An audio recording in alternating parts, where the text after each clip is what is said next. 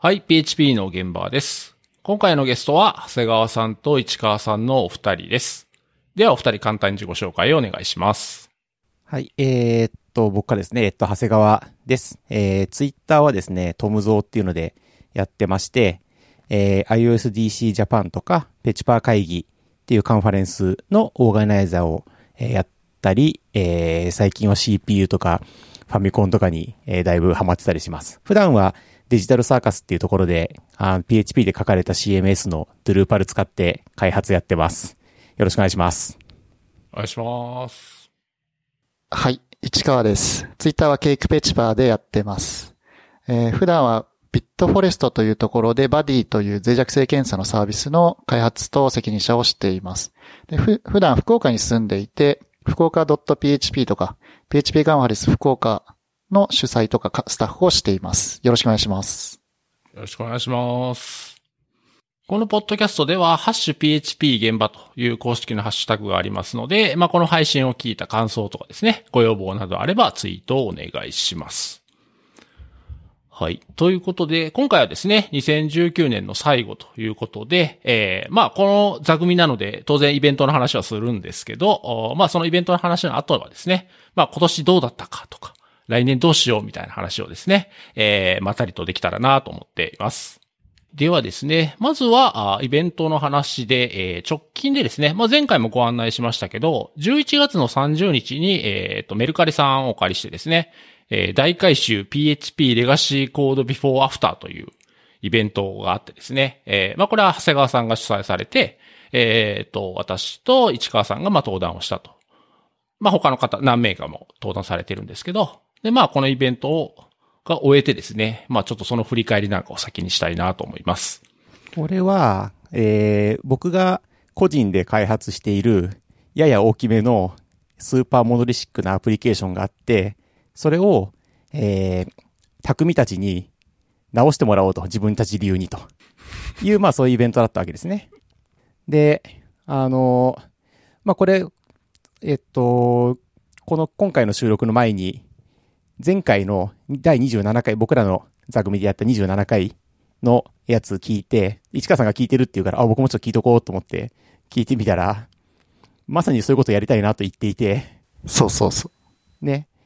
で、あの、あれですね、えっと、新原さんがずっとやっている、壊れやパターンか、を、えーそのね、僕が書いた、えーアプリに適用したらどうなるかという話をしていてね。で、実際やってみてもらったと。うんうんで、最初ね、声かけた時には、僕、まあ来るの30人ぐらいじゃないかなって思って、あ、じゃあいいよいいよって言ってもらってですね、募集かけたらですね、なんかあの、一瞬でな、一瞬でなんかこう30人を突破してですね、借りた部屋がですね、あの、上限180人ですって言われていて、そんな広い部屋に大丈夫かなと思っていたら、あれあれよと150人みたいなね。で、おーすごいことになったなと思って、前回の、あの、現場聞いたら、ね、新原さんが聞いてないよ、みたいなことになってね、すまんなって。いやー、これはね、本当ちょっと裏のSlack でやりとりがあったんですけど、しばらくちょっとチャットを見ない間にイベントが立ってて、立ってみたら180までい行くって書いてあって、150人ぐらい集まってるのを見てちょっとビビりましたね。市川さんのイメージ的にはこう、30人ぐらいのイメージでした？そう、最初、そう、最初なんかもくもく会みたいな、なんていうんですかね。みんなでフォルテを、長谷川さん開発してるフォルテを使ってちょっといろいろその場でいじってみようみたいな感じなのかなっていうすごい小さな集まりを予想してたら、なんかあれあれよあれよという間に集まってて。まあこれ、まあ、すすごく、なんだろう、引きが強いタイトルをうずらさんが考えて、えっと、まあそのおかげでこんなに人が集まったんじゃないかなっていうところが強そうですね。そうですね。あの、それは間違いなく一つの要因ですね。うんまあでもやっぱりみんな、こう、なんていうかな、今回のみたいな企画企画に興味があったんだろうなっていうのも、まあちょっと感じましたね。でも行ってみて出てきたのが PHP7.2 で動いている、なんかあの、ドッカーで動いてるやつでごめんっていうのはすごいあったんですけど、でもそれでもやっぱり、あの、アンケートね、アンケートその直後に取って、お二人にもシェアしたんですけど、見てると、やっぱおおむねポジティブで、すごく良かったですよね。うん。いや、これタイトルが Before After だから、こう、なんだろう。Before と After をちゃんと、ストーリーの中で入れようかなと思ってたんですけど、ちょっと難しくて、まあ、もう好きなこと言おうかなと、途中で諦めて、まあ僕は、あの、バディという、まあ脆弱性検査サービスで、フォルテの脆弱性を見つけたって話をしたんですけれども、でも僕以外の人たちもいろんな切り口で、それぞれ違う切り口で5人が話してて、まあ、それぞれ、なんか、いろんな視点から、一つのアプリケーションに対していろんな視点から、あの、匠たちが 見ていくというのがすごく面白くて、ユニークなイベントだったなって思いましたね。まあ、結構ね、改善系の話は、あの、今回の5人の匠の、あの、トークとかをカンファレンスで聞いてたりしたので、もうなんか、あの、場所が決まって、で、皆さんに、あ、いいよって言われた時点で、もう、そのなんか成功する図はなんとなく描けてはいたんですけど、その、描いた中で一番いい形になったなっていう感じが、ちょっと正直していて、いやー、さすがですね、匠の皆さんって、すごい思いましたよ。あとちょいちょいなんか、長谷川さんと絡んで、まあ発表中とかも長谷川さんとの絡みがあったりとかして、それがすごく面白かったですね。なんか一方的にこっちが喋って終わりじゃなくて、作った本人がそこに、真真横にいて、聞いて、汗、汗垂れ垂らしたりとか、笑ったりとか。あれ面白かったですね。あの、前の日か2日前ぐらいに Slack で話しててね。それで、あの、時間が短く終わっちゃったらどうしようみたいな話の時に、あ、じゃあ僕と話そうみたいなね、話を、が上がって、あ、なるほど、そっか、そのパターンありなんだな、というのを思いついてね。あれもやっぱりじ僕たちだけ、なんか一人だけでは思いつかなかった、そのネタかなっていう感じはしますね。うんうんうん。長谷川さん、あれはどういう気持ちで聞いてたんですか？いや、面白かった。あの、も、実は、もっと、なんていうのかな、えっと、腐しても欲しかったなっていう気はちょっとするけど、おー、あ、そうなんだ。へでもやっぱりね、これは、その、えっと、やっぱある程度勇気はいるんですよね。あの、自分が書き散らかした行動を見せるというのはね。え。うん。なんで、どれぐらいこう、なんていうのかな、あの、ひどいかなと思ったんだけど、意外とみんな優しかったなっていう。まあ、あれは、あれですね。その、まずフォルテをみんなの環境で動かすまでに、先陣を切った、あの、ランサーズの金沢さんが地雷を踏みまくってくれたおかげで、僕らが、あの、ドッカー、ランした瞬間はもうそんなに問題なかったっていう。そうですね。あの、一番真面目だった金沢さんが、一番先に手をつけ、すべての地雷を踏み抜いたっていう。金沢さん最初、なんかどうしよう、時間がないから、もしかしたらできません、みたいな感じの立ち位置だったのに、気づけばずっと、ずっと深いところまでいて、ありがとうございますって感じでしたね。そうですね。あれ、その、えっと、録画をしようかな、録画システムを今僕持っているので、録画しようかなってすごい悩んで、ただ録画システムの機材が量が多くって、そのままブリュードックに持ってくるもなーって、その後飲みに行ったんですけど、諦めちゃったんだけど、これは撮っときゃよかったなーって、すごい思ってました。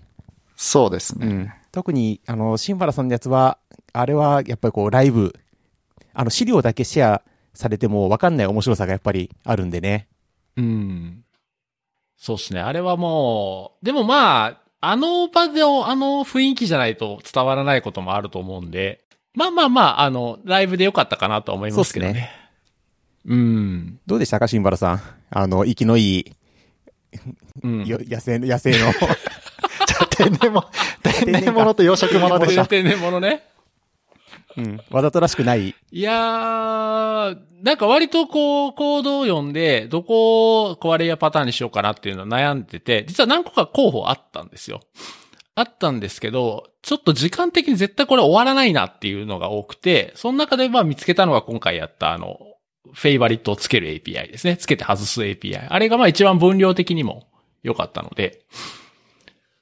まあでも、そうですね。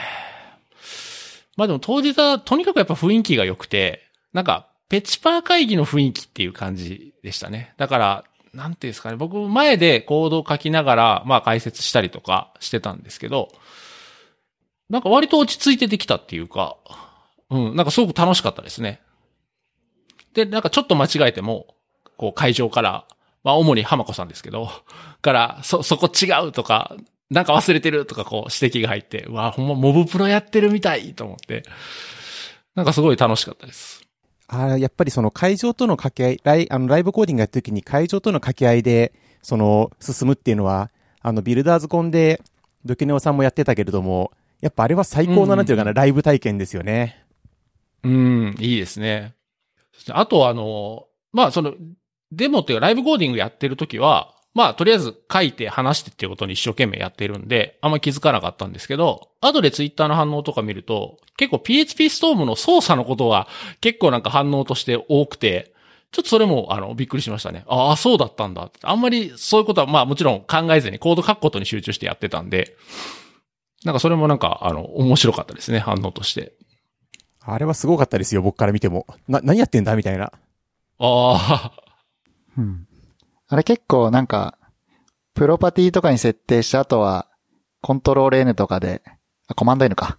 で、一気にガッとコンストラクター生成したりとか、だそういうのを見ると、おーっていう感じになりますね。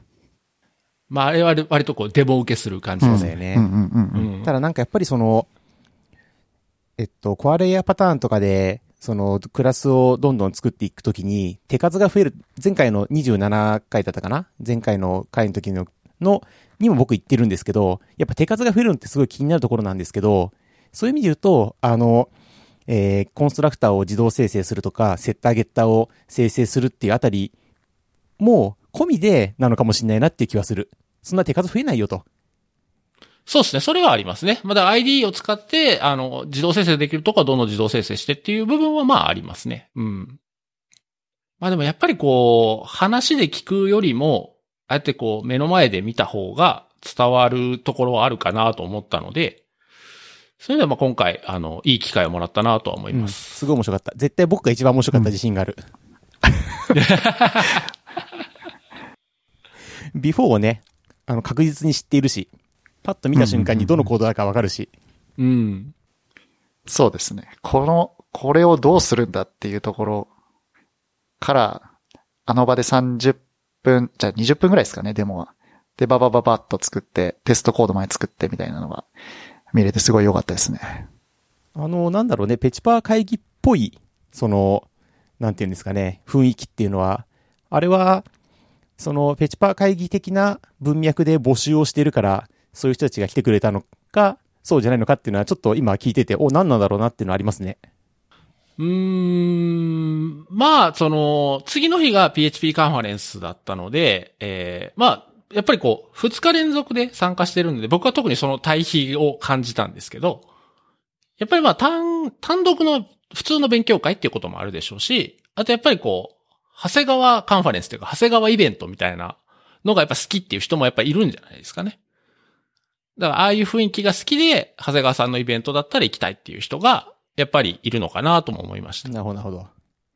まあ、あと最初の、最初の長谷川さんのトークから結構面白かったというか、その、それぞれの匠に対して勝手にタイトルつけて発表するとか、う んご、五平持さんがオチに使われるとか、なんかそういうところが、あ、この会場ではこういう雰囲気でいいんだっていう空気感がそこで共有された気がしますね。温めに成功したってことですかね。そうです、そうです、そうです。よかったよかった。うん。うん。で、シンバルさんソースコードが公開されてるの言った方がいいんじゃない？ああ、そうか。確かに。そうだそうだ。あ、一応ブログには書いてる。そうだ、ブログのことも言ってないわ、俺。そうっすね。なんで、まあ、ブログの、あリンクもまた、ショーノートには貼っておきます。うん。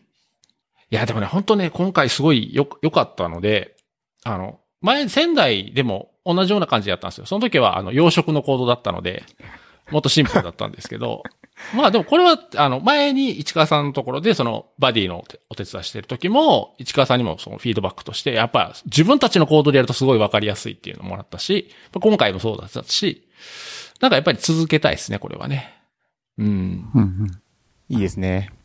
あの、なんかすごい良かったから、もう一回ぐらいこのイベントやってもいいかなっていう気はちょっとしてるんですよね。ビフォーアフターを、また別のうんうんうん人でやるみたいな。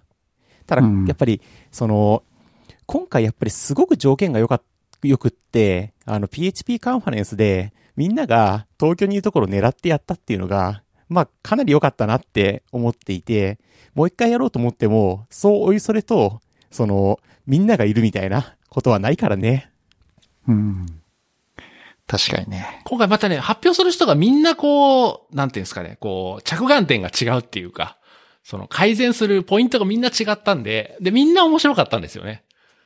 うん。いや僕だから聞きながら自分のトークが終わった後に、えっ、と、今回のスライド上げたりとか、あと次の日が PHP カンファレンスだったんで、その登壇資料ちょっとまとめたりしつつ、あの、市川さんとか他の方のトーク聞いてたんですけど、なんかね、その、フォルテの行動を知ってるからっていうのもあるんですけど、なんかとにかく楽しくて、うわ、これすごいいいイベントやなって、なんかすごい、しみじみと感じながらこうスライド作ってたんで、いや、なんかそれを、その辺のこう楽しさが来てくれた人にも伝わってるとすごい嬉しいですね。よかったよかった。あのなんですかね、そのカンファレンス登壇の前の日にさ、別の登壇頼んでさ、で、あの、大変な思いをさせて、でも、楽しんでもらえたらよかったですね。で、これなんですよ、あの、フォルテずっと使っていて、前々からその、うずらさんが、その、僕はフォルテを直したいってこうずっと言ってくれていたんだけれども、あの、人に見せられる状態になっていなかったので、なかなかできていなくって、で、今回その、えー、 Slack のチャットにうずらさんがいたのは、まあそういう理由だったんですよ。なんで、うんうずらさんじゃあ第2回、一人でなんか1時間ぐらい喋んないみたいな、いいっすね。面白そう。そうことを言ってたりはするんですよね。市川さんの発表のやつは、はい。どんな準備だったんですか？僕は、まあ、フォルテの脆弱性を見つけようという着眼点でやったんですけれども、まあ、い実際、まあ、フォルテのソースコードもらって、自分の、あの、AWS のインスタンスで Docker で動かして、まあ、動く状態にしてから外側から脆弱性検査をしたんですよね。バディを使って。で、最初に見つけたのが、まあ、クロスサイトスクリプティングで、まあ、これは本当に、あの、やばか、やばいっていうほどでもないですけど、まあ、これはちょっと危なかったんで、指摘して、直してもらって、で、発表の時にはもう直ってる状態だったんで、それをちょっと紹介させてもらったっていうところですね。で、あともう一個はですね、本当はもうちょっとクロスサイトだけじゃなくて、SQL インジェクションとか、そういうところを見つけたかったんですけど、ちょっと、その、フォルテ自体の、その、アプリケーションのことを僕はそんなに知らなかったんで、まあ、もうちょっとその、フォルテの動かし方を学んでからやればよかったんですけど、まあ、そうじゃないところで、ちょっと時間、フォルテの操作をちょっとやって、バディかけてみたいなのをちょっと繰り返してたら時間がなくなったんで、そこでギブアップして、ちょっと SQL インジェクションは、ソースコードをグレップして見つけてみようかなと思ったんですけど、やっぱりちょっと見つからなくて、まあ、でももうこういう風な書き方もケイクではできるよっていう感じでやると、まあ SQL インジェクション簡単に入っちゃうよっていう、まあ無理やり SQL インジェクションの脆弱性を僕があえて入れたのをデモして、まあバディで見つけるみたいなことまでやって終わりました。で、普段は、まあ、バディで脆弱性見つけたって、外には言えないんですけれども、こういう場で、あの、機会をいただけて、あの、本当に見つかって、よかったなって言っちゃ悪いんですけれども、あの、まあ、クロスサイト見つかって見つけ、見つけ、バディでちゃんと見つかりましたよって言えたのがすごく、僕はいい体験でしたね。うんやっぱ言えないですよね。言えないです普段はね。普段は言えないです。うん。いや、なんかあの、市川さんがむっちゃ気使ってて面白かった。あの、これはもう治ってるんですけど。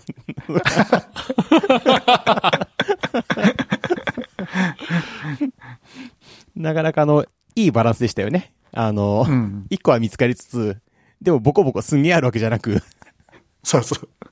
まあ、言ってもね、長谷川さんが作ってるから、そんなに出ないで、ででしょうというところでしたね、うん結論は。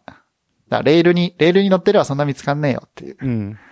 あの、あれだよね、ケイクで、そのなんだっけ、フィールド名の方に、が SQL インジェクション、あれは、その、セーフじゃないんだったっけ？なんかど、値の方は、比較する値の方は SQL インジェクションセーフだけど、えーその、フィールド名の方、キー、左ですそうです。あの、ホヤメソッドに渡す配列のキーバリューのキーの方はキーの方、だね。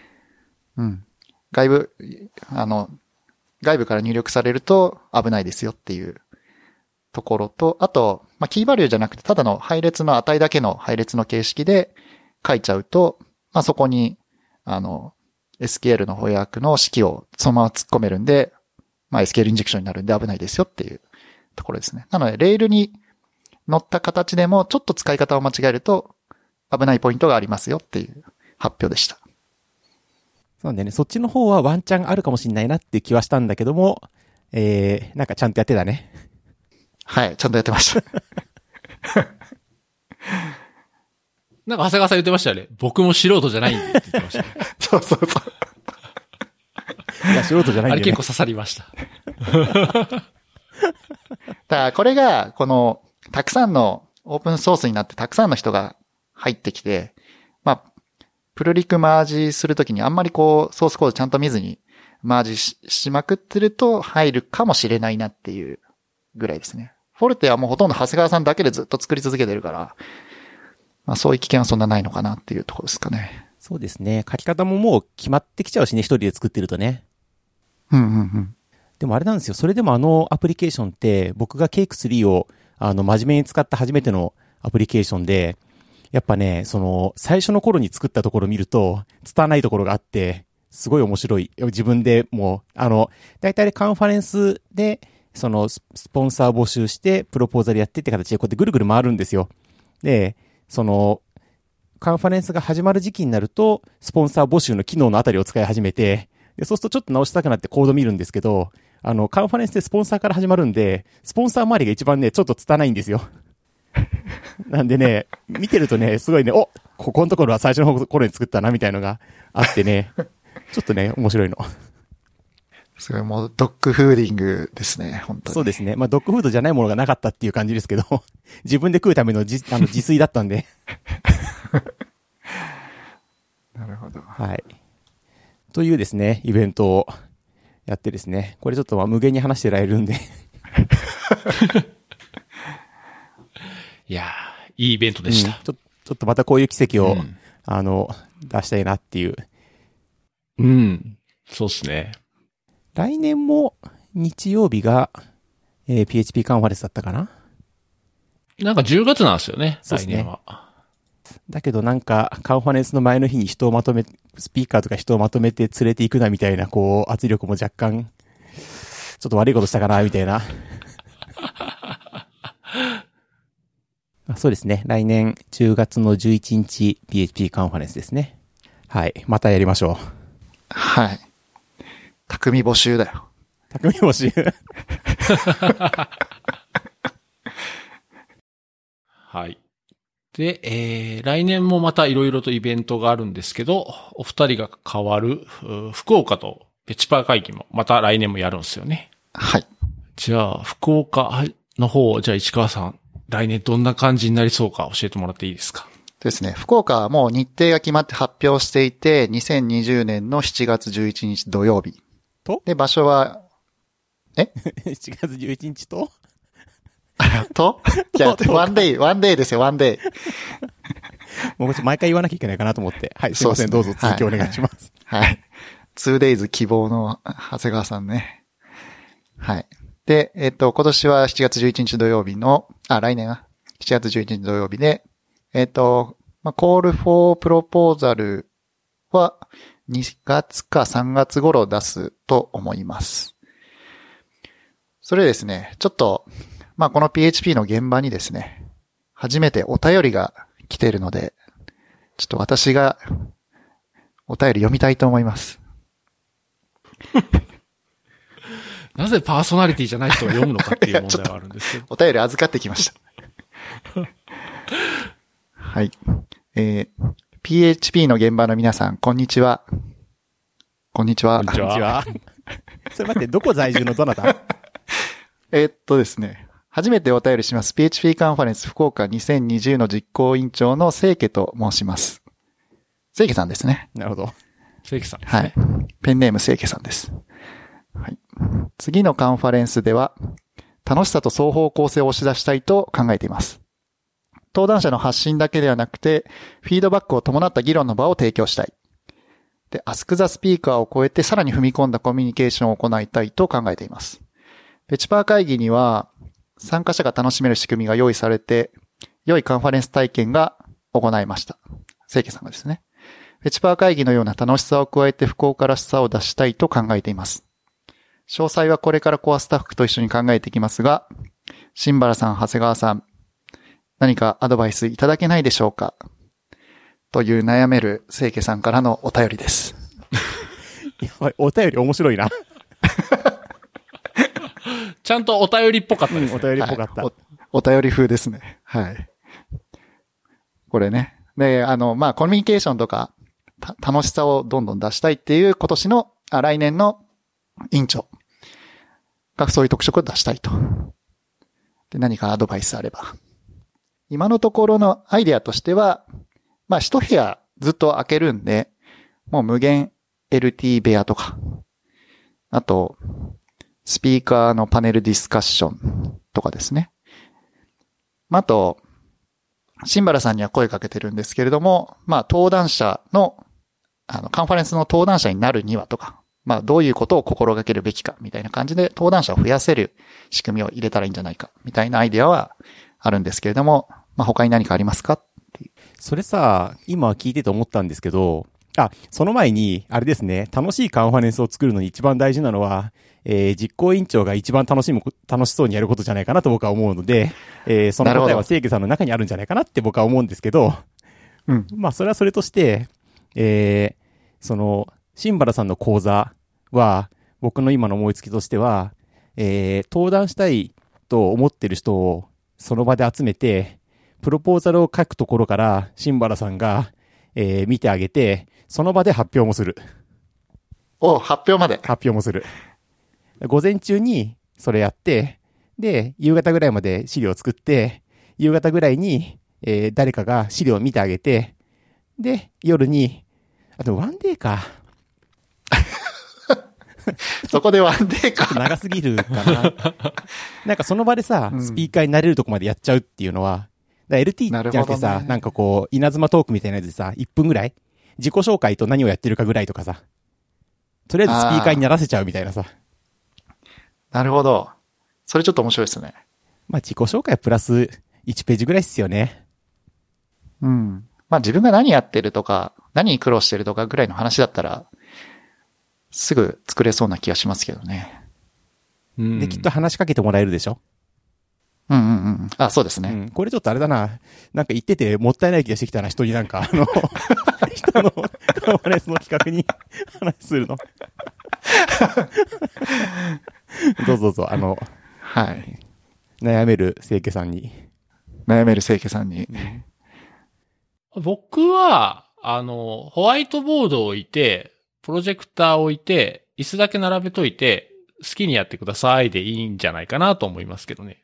アンカンファレンス方式。アンカンファレンス的な、うん。うんうん。なんか割とそれでも話したい人は出てくるし、なんか、ゲリラ的にそういうセッションするのって割と楽しいので、うんなんかいろんな会場でそういうスペースちょっとあったりするんですけど、大概どこも誰かやってる感じなんで、なんかそういうのでもいいかなとは思いますけどね。うん。若干懸念するのは、そういうとこにいる人って、いつも同じ人だったりしないっていうのは、若干懸念まあはするよ、ね。僕は、それはね、顔は思い浮かびますね。うん。それ、多分その思い浮かんでる顔は、総大さんとかなんじゃないかな。そうそうそう。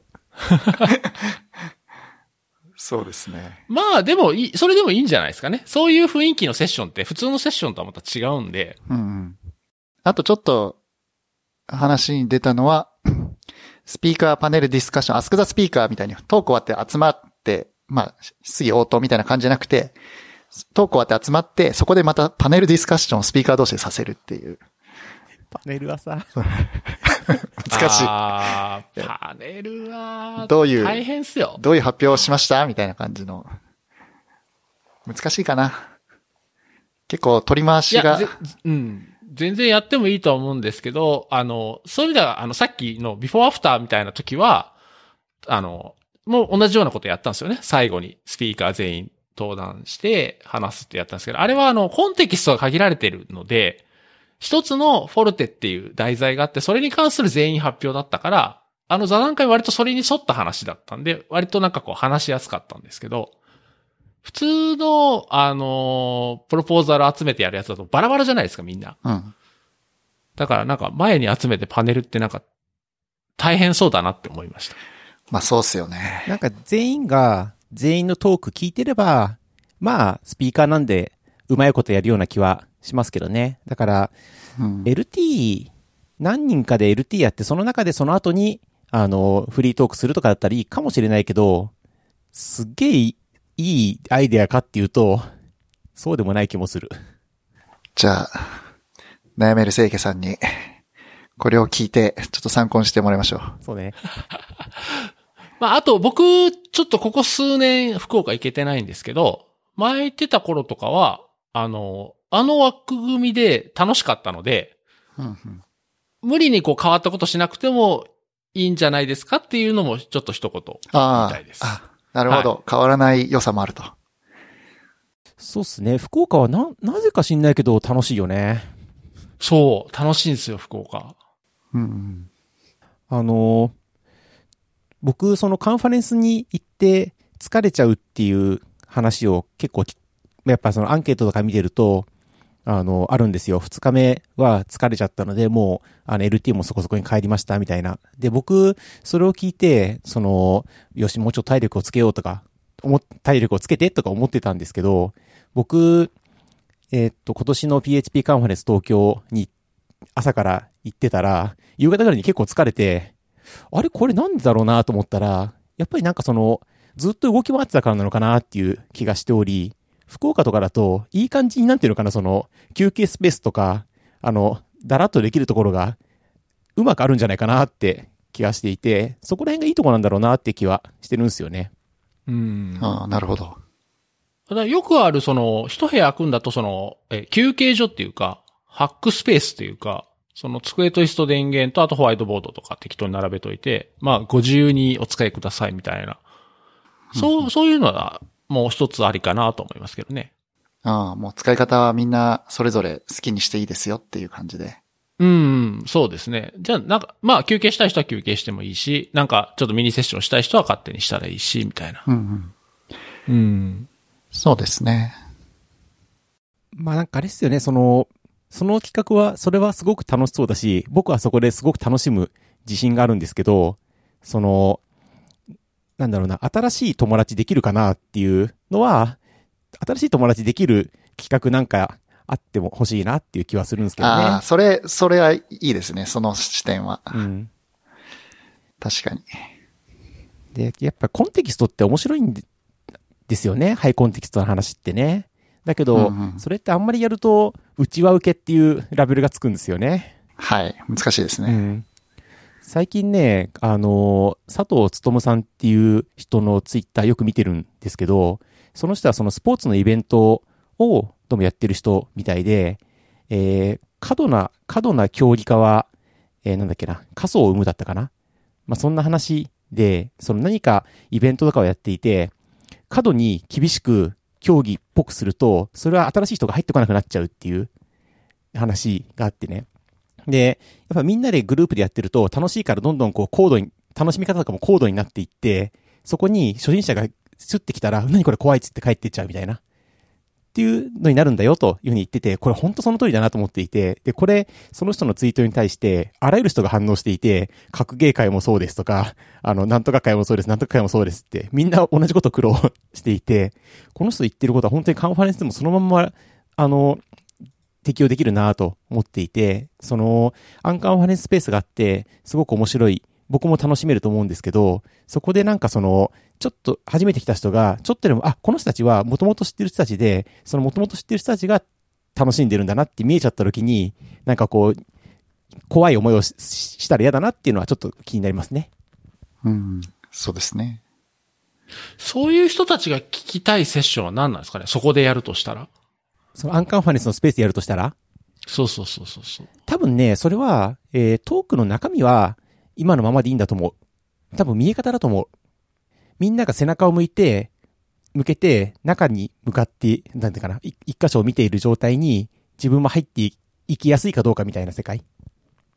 普通の、あの、トークルームでやってるやつだったら、あれは、あの、みんなが聞くためにやってることであり、ってなるじゃないですか。それに対してやっぱアンカンファレンスだと、やっぱちょっとそこがちょっと弱いかなっていう気は、それもしかしたら椅子の配置なのかもしれないですけどね。うん。まあでも、えー、ペチパー会議の時とかもアンカンファレンスの場所とかあるじゃないですか。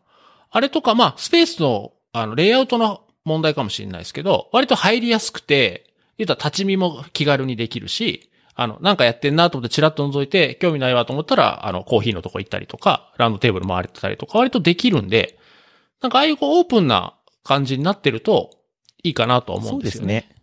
僕も今その、なんか怖、怖くないかなって言いながら、具体的に怖かった立ち、とこあったかなって思って、まあそんなにないじゃないんですよね。うん。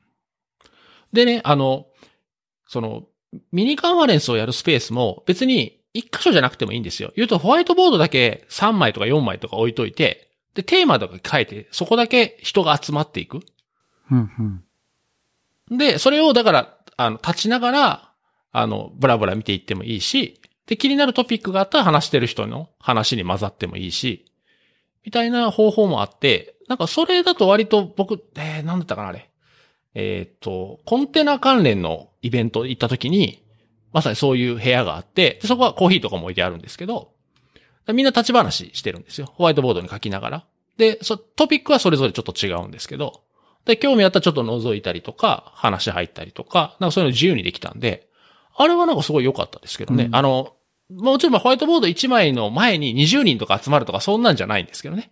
人数としては少ないんですけど、でもまあさーっと見ていけるし、あれはあれで良さそうだなと思いましたけどね。それを聞いて思い出した。あの、多分、この現場で話したかな僕あの、ドゥルーパルコンに、その、ウィーンに行った時に、えー、その、休憩スペースみたいなところに、丸テーブルがいっぱいダーって壁沿いに置いてあるんだけど、壁には全部ホワイトボードになっていて、あの、ちょっと、ちょっと集まってこう、書きながら喋れるようになっていて、で、あの、それとは、に加えて、えーその入り口あたりにインデックスがあって、今どこのテーブルではどういう話をしてるよみたいなのを書いて、そこに行って話そうみたいなことをやっていて、それと似たやつだね、きっとね。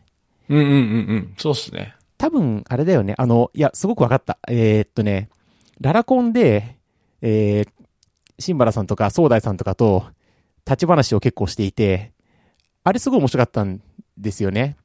なんで、その時はソーダイさんのところの、なんかその、負荷が高いものをどう回収、改善するかみたいな話を、ちょっとしたんですけどね。あれ面白くて。うんうんうん。うん。まああれかもね、その、シンバラさんそれってさ、スタンディングじゃない？その、えっと、えーな、コンテナ関係のところで見たやつって。うんうんうん。いやねそうそうそうちょっと高いテーブルが置いてあるみたいな。いや、えっ、とね、もうテーブルとかも何もない。あ、本当うん、本当にホワイトボードの前に立ってあーなる話す。ほどね。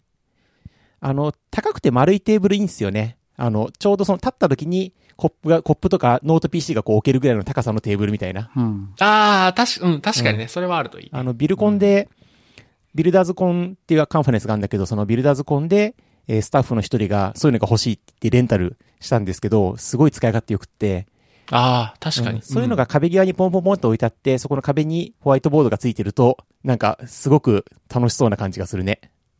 うん。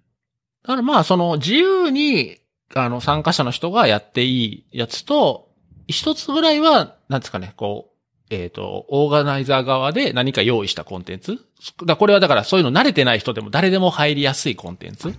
を用意しておくと、いいかもしれないですね。そうだね。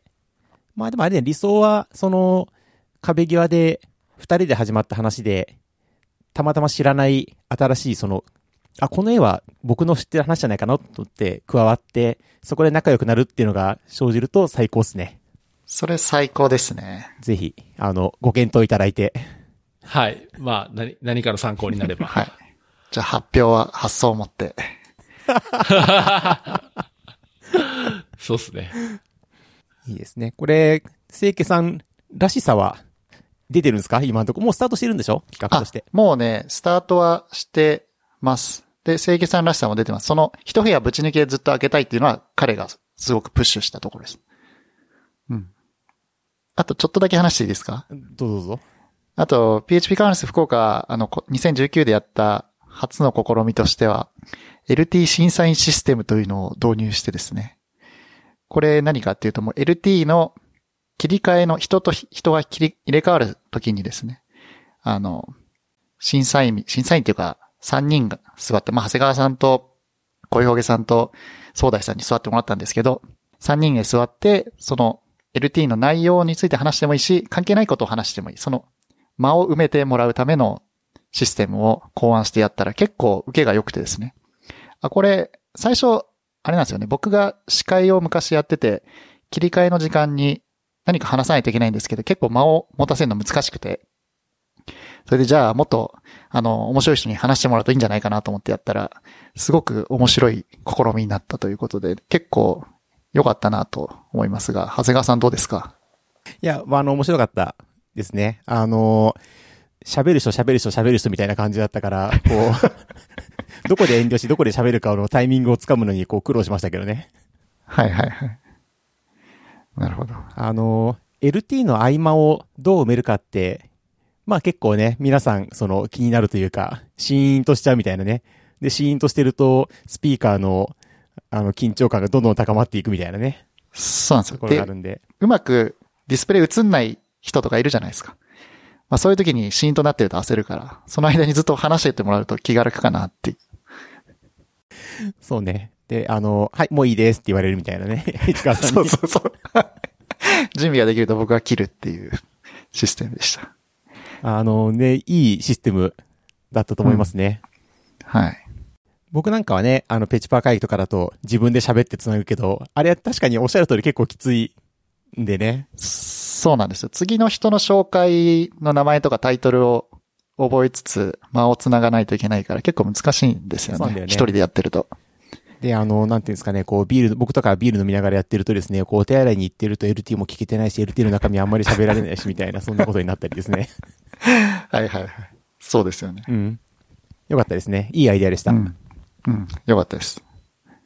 あと、あの、初の試みとして、まあ全然公式じゃなくて非公式でやったんですけど、まあ僕の好きなエールズっていうクラフトビールのパブがあって、そこを2夜連続、前日とカンファレンスの当日貸し切ってですね、夜。それでまあ、一人いくら払えば飲み放題みたいにして、あの、集まってきていいですよっていう場を作ったんですよね。浜子さんに手伝ってもらって。で、これ初めての試みで、まあ人来なかったらちょっと僕がちょっとマイナスで辛いなっていうとこだったんですけど、金銭的に。でも、蓋開けたら3、40人、両日とも集まってすごくいい雰囲気になったのは、その2次会というか10時から開けたんですよね。10時、うん、10時から開けて2時間場を作るというのが結構いい試みだったなと思います。やっぱあの、二次会の場所を探すのって本当に本当に辛いので、場所がね、しかもいい場所があるっていうのはすごい嬉しかったよね。そうですね。金曜、土曜の夜に10人ぐらいを、が、スッと入れる場所って結構ないんですよね。ない。うん。で、しかも場所探してると、なんかこう、グループはだんだん大きくなっていき。そうですね。とても入れない。なんかその、入れなくて帰帰った人とかいたんですか？いや、多分いないと思いますね。あの、申し込みしてないから行かなかったって人はもしかしたらいるかもしれないんですけど、コンパスで募集してたんで。あ、じゃああれなんだ、コンパスの、その、キャンセル待ちがいたとかではなくて。そうです、そうです。キャンセル待ちがいなくて、まあちょうどぐらいやったんですけど、土曜日の本編の後は、結局、プラス10ぐらいまで行きましたね。飛び入りが何人かいて。でもなんか、ペチパーがこんな密集してる、40人ぐらい密集してるのがもうすんごいうるさくて、店の人もすごい音音量ですね、みたいな。声量がすごいですねっていう。あのー、市川さんが出来にならないといいんですけど。というかまあ、まず2日間貸し切ったの初めてですって言われました。なるほどね。うん。でもまあ、みんなやっぱり集まって話すの好きな人が多いから、楽しそうに過ごしててすごい良かったなって思いましたね。あれさ、今の思いつきなんですけど、その、来年とかさ、もし同じことやった時に、その、ちょっといいノンアルの飲料入れてもらうとか、ありなのかね？ああ、言えばいけると思いますね。てか、ノンアル結構いろいろあったんですよ。あの、ノンアルコールビールじゃなくて、あの、オレンジジュースとか生搾りの。ああい。ろいろ。なんかね、やっぱそのスペシャルなやつ、その、初めて飲んだけどこれすごい美味しいみたいなやつとか、映えるやつとか、はいはいはい。なんかこう、酒飲み以外も、その何、参加できるといいかなっていう。だけど自分の企画じゃないんであんまりこう、それ押してもあれなんですけど。そうですね。ちょっと、オーナーと話しときます。そ その結果一本も出なかったらあれなんですけど。そうだな、そういうのは自分でやった方がいいな。あとは福岡は、そんなとこで大丈夫ですか？はい。大丈夫です。はい。じゃあちょっとお待ちかねのペチパー会議の話もさせていただきますと、えー、ペチパー会議2002020というカンファレンスをですね、来年の2月の9から11で、えー開催します。これですね、9日が日曜日、10日が月曜日、で、11日が火曜日祝日っていうですね、あの、日、月、祝っていう、すごい変な日程なんですけど、去年のですね、えー2月に、あの、ここは、ここなら取れるっていうのが分かってですね、これをスルーして3月にするのか、これを取るのかっていう勝負をしてですね、ちょっとですね、取っちゃったんですよね。ちょっと変な 日程なんですけど、まあ普通みんなこれ、月曜日休むんじゃねって思うんですよね。こういう感じだと。っていうのを、その、なんですかね、今年、えー、3月の29、30、31なんてどうせみんな終わってるでしょって言って、取ったらすごいみんなに迷惑をかけ、あの、ホテルがね、すんごい高いくってね、もう迷惑をおかけしたんですけど、まあ多分今年は大丈夫じゃないかな、今回はね。いや、この時期はね、じゅ受験シーズンなんですよ。そうじゃん。確かに、そう。だからね、ホテルね、多分厳しいと思うんマですよね。ジっすか。なるほど。っていうか、大体、大体、あ、ま、まあ、大体何かし、シーズンなのかな、まあ、確かにね。確かにね。で、これが今チケット販売中で、えー、トークはですね、募集えーしてたんですけれども、もう採択が、え決定したというところが、え今ここみたいな感じですね。で、この中で、え PHP 現場の、え公開収録。これ、実は第1回、第2回とや、や、やってもらってるんですけど、第3回の今回も、えーお願いしますということで、これはもうま、全くの真っ白なんで、多分これから新原さんが、えー進められると思うんですけど、一応今のところ2月10日、な真ん中の日の、えー午後あたりじゃないかなと、今のところ思ってます。うん、うん、うん。公開収録は専用部屋みたいな感じですか？あそうですね。去年、てか前回と同じく2019と同じように、えートラックの1個に入れるつもりです。で、まあ企画ね、いろいろ考えてるんですけれども、えーちょっと思いつきというかですね、前からずっとやりたかったのではあるんですけど、あの、ペチパートレカをですね、あの、やりたいなと思っていてですね、こう、トレーディングカードで、上の写真のところが、えーツイッターのアイコンになっており、まあそのテキストが書いてあるところに、ツイッター ID とか書いてあるカードを、できれば全員分作りたいと思っているんですけど、今ですね、いろんなこうか、あの、印刷会社とかに問い合わせをしていてですね、なんかあの、初手が電話の人と営業の人とこう、電話で話したりですね、そんなことをしているんですよ。どれぐらい実現しそうな感じなんですか？えっとね、40%ぐらい。おう僕の気持ちとしては85%なんだけど、ちょっとその、期間的に間に合わねえかもとかそういうのも含めて、一番やりたいのは、その、えっと、ピロー印刷放送って言うんですけど、あの、よくカードゲーム買ってくると、あの、両側がギザギザした銀色のパックに包まれているんですよね。で、こういうのをですね、こう、作りたいんですよ。で、これが、ググってもどうやったらいいかわかんないんですよね。あの、オリジナルトレーディングカードとかでググると、あの、自作して家でプリンターでみたいなのが出てきちゃうし、あの、なんですかね、オリジナル T シャツとかだと、そういうことやろうと思ってる人がたくさんいるから、すごいいっぱい出てくるんですけど、全然出てこなくって、で、でもやっぱりオリジナルのトレカを作ってる人たちはいて、そういうのをサービスしている、あの、業者さんは結構あることが分かってきたんだけども、その、パック、カードをパックに封入してくれるっていうところが全然見つかなくって、でもある時ですね、その、さっきちょっと言ったんですけど、ピロー放送っていう言葉を知りまして、えーオリジナルトレあトレカ、ピロー放送ってやると、すんごい出てくるんですよ。でも本当ね、選ぶぐらい出てくるっていうのがあって、やっぱこう、この今の世の中って、検索ワードがわからないと全くアクセスできないけども、検索ワードが分かった瞬間に世界が広がるんだな、あの、選べるようになるんだなっていうのがあって、うんこれ前にも体験していて、その、名札にツイッターアイコンを載せたいって思った時に、なんか名詞とかの、その、コンテキストで探すと、500枚作る前提とかになっちゃうので全然話が違っていて、これもですね、あの、バリアブル印刷っていう言葉を覚えると、あの、一気にですね、選べるようになるんですよ。なんでそこに行き着くっていうのが、今こう何か検索をするにあたっての、なんかこうクリティカルパスっていうか、なんだなぁと。なるほどね。うん。確かに。まあ割とカンファレンスとトークとかでそのキーワードを拾うっていうのもありますからね。うん。あ、それ、それってそういう名前で言うんだ、とか。え、で、このトレカはどう、どうするもんなんですか？僕ちょっとよくわかってないんですけど。えっと、今一番やりたいと思っているのは、えー、そのカード、まあ、トレカって、まあ、写真とテキストがあって、で、そこまでで大体トレカなんですよね。トレーディングカードなんですよね。まあ、あの、全面写真もあると思うんですけど、で、僕はできれば、トレーディングカードゲームにしたくって、ほで、あのなんていうんですかね、こう、なん、なん、なん、マナ出して、シンバラスの召喚みたいなことやりたいんですよ。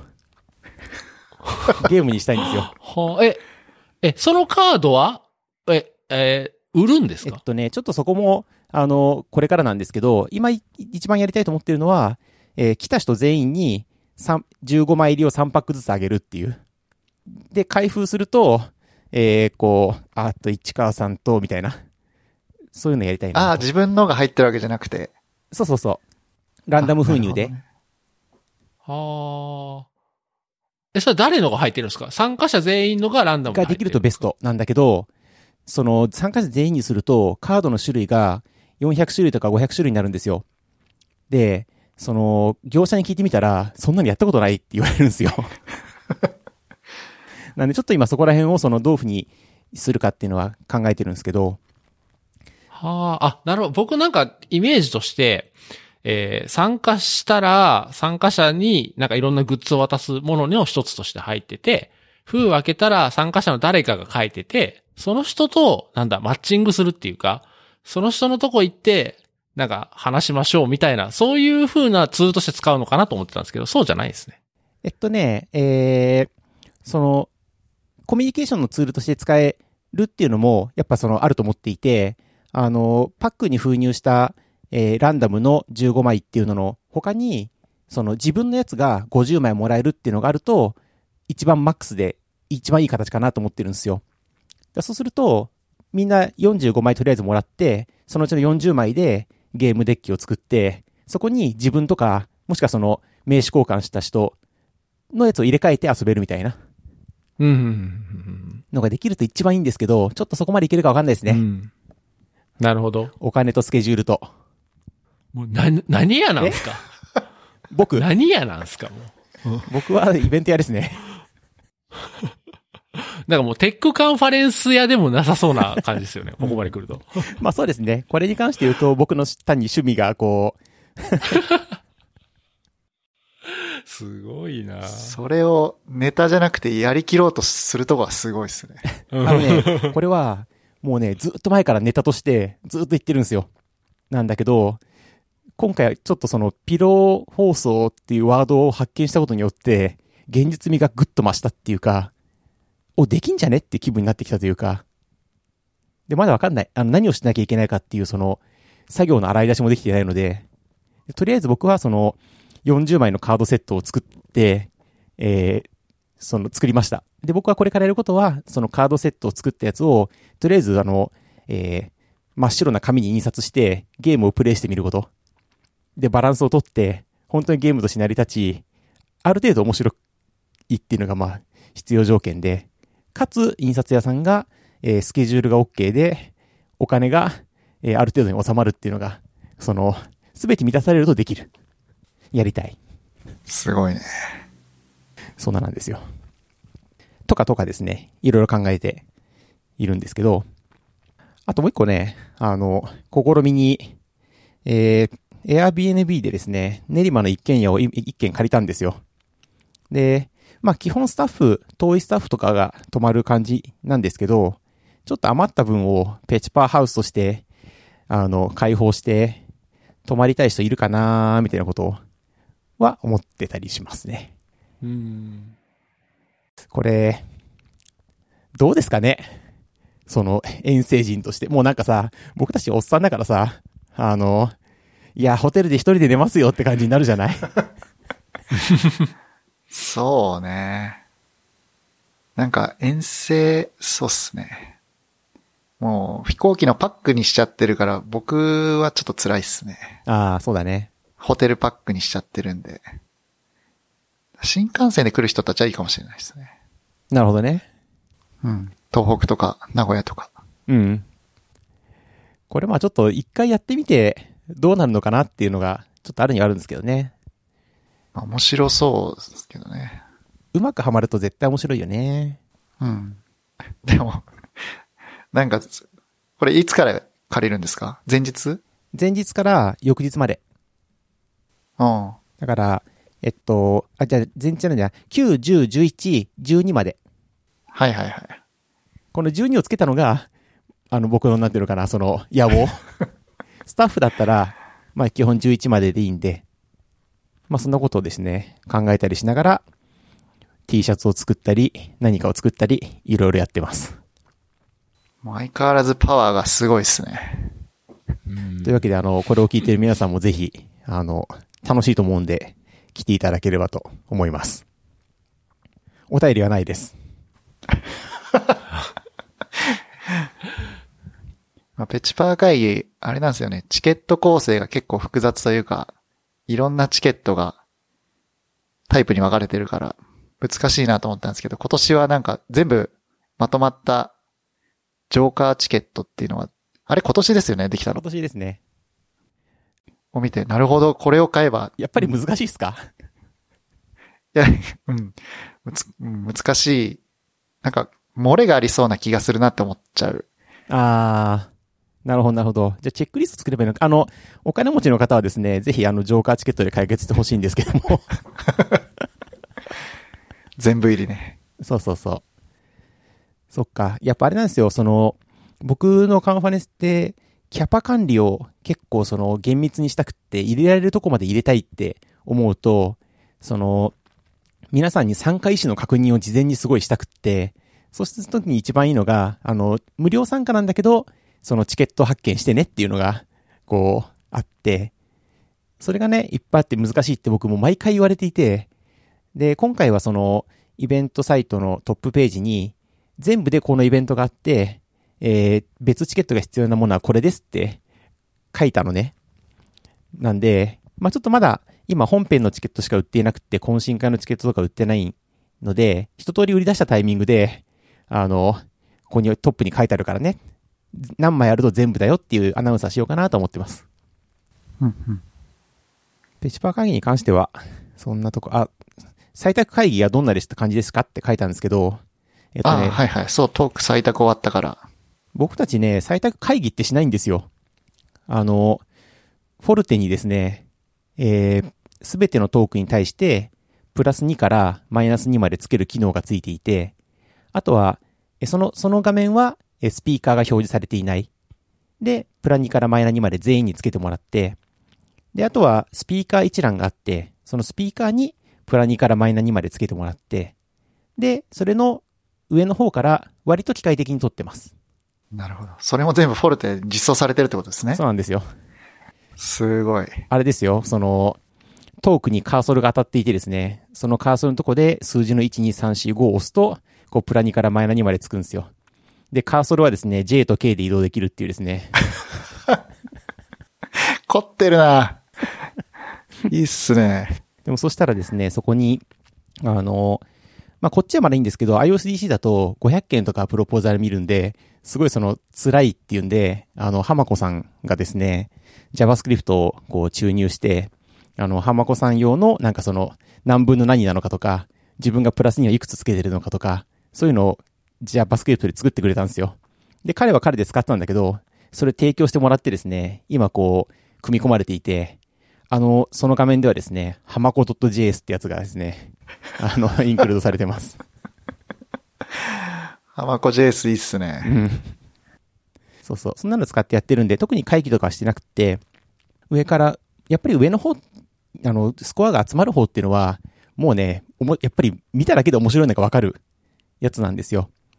で、あの、だんだんこう、その上からポチポチポチって採択って押していって、で、あ、ここら辺からはちょっと、その、なんなんですかね、操作をしようかなって思った時に、スピーカーの、その、スピーカーの方につけた、えっと、スコア順に見て、上の方のスコアのスピーカー。これは大体その、話すのはむちゃくちゃうまいんだけども、プロポーザルの文章を書くのが得意じゃない方みたいなのは、やっぱりある一定数いるので、そういう方のやつに、こう、ちょっと上、持ち上げるとか、もしくは僕の好みで、あの、ちょっと、この人、このトークはいいんじゃないかなってやるとかして、ちょっとだけ操作してる感じですけど、基本的にはね、あの、ほとんど操作してないです。おうなんで、20、なんだっけ、27、前回の、あの、僕たちの、このメンバーでやったの聞いてたら、福岡では機械的にやってるっていう話をしてましたね。うん。ああ、そうですね。前回そうですね。はい。そんなでした。で、まあ、これに関連してなのか関連してなのかわかんないんですけど、えー、今年、その、と、ペチパー絡みで言うと、えー、みんなの PHP って本が、ムックかな？が出たんですよね。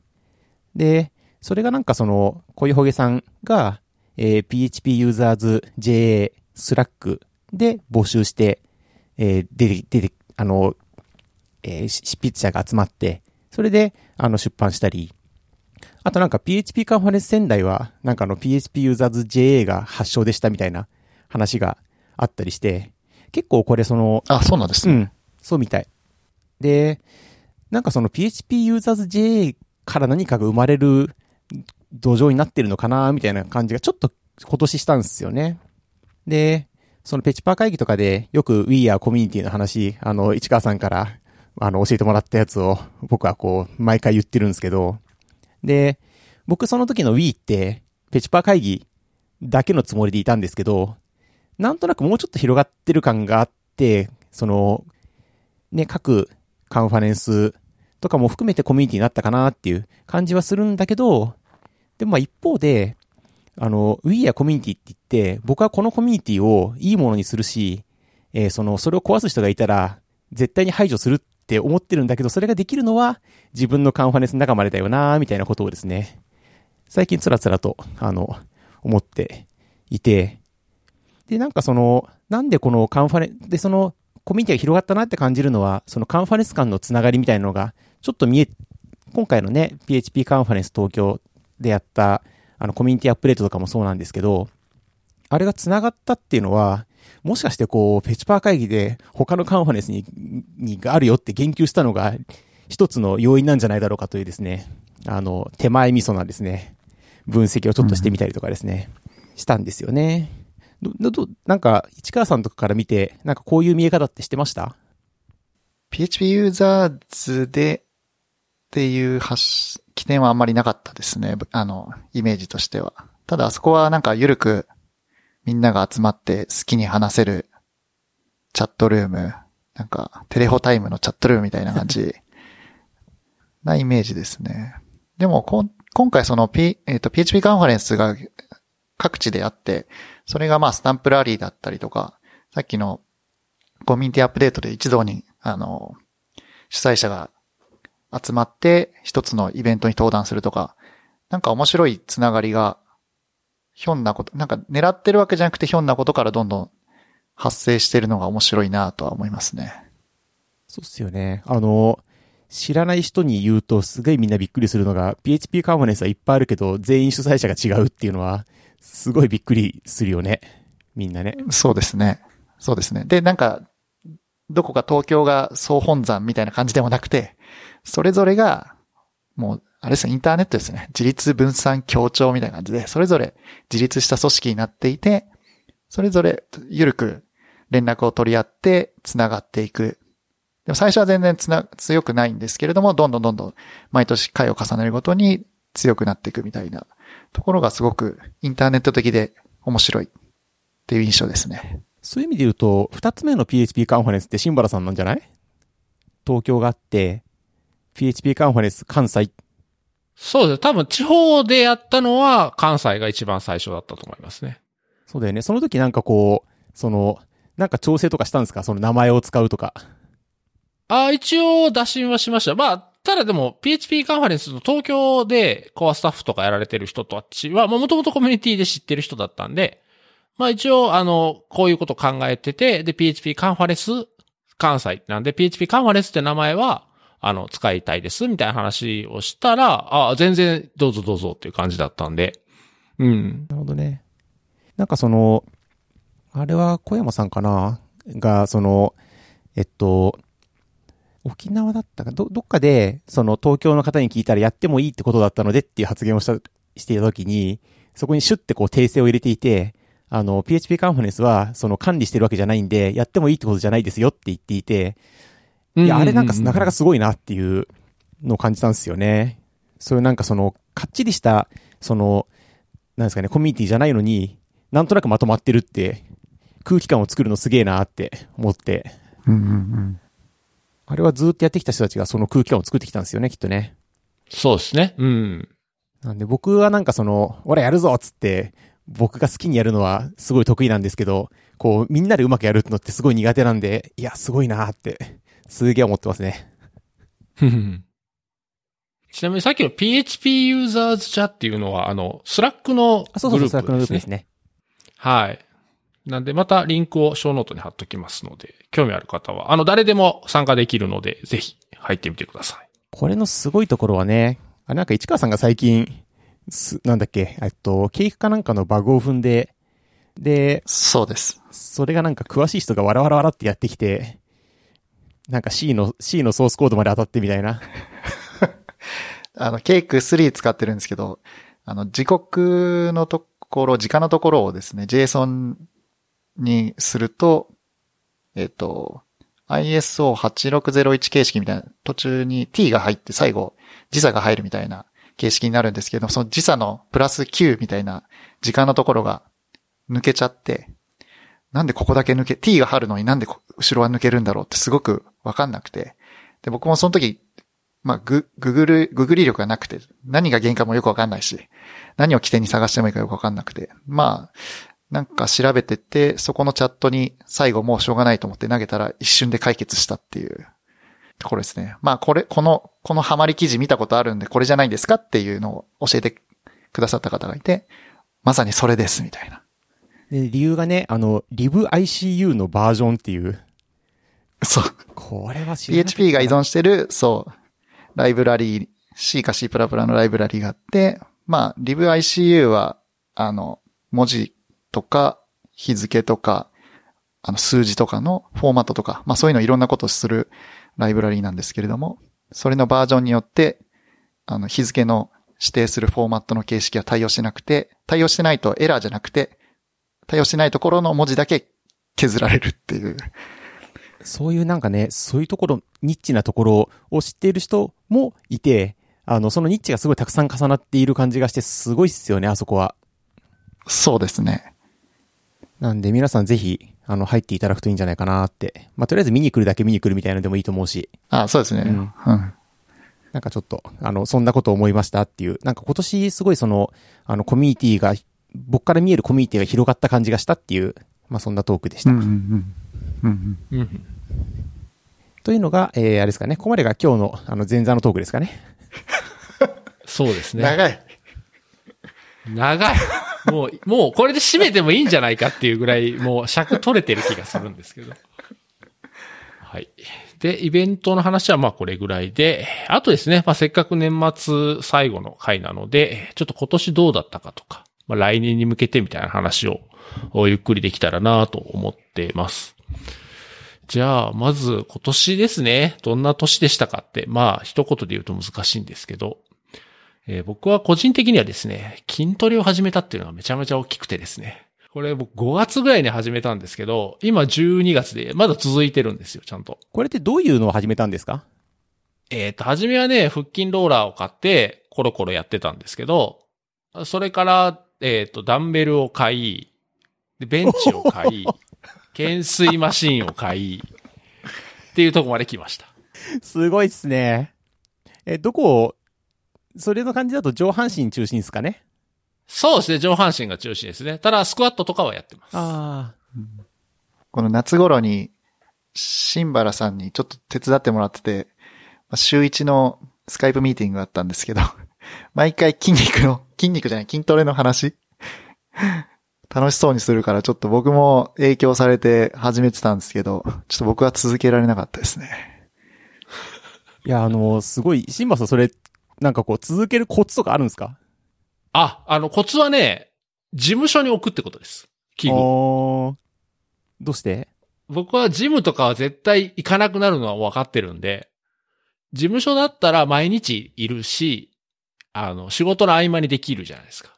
気が向いた時に。うん。だからすぐできるところに置いとくっていうのが、僕は続いた理由ですね。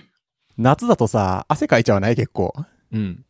あ、だからクーラー別に事務所なんで、なるほど。クーラーガンガンかければいいし。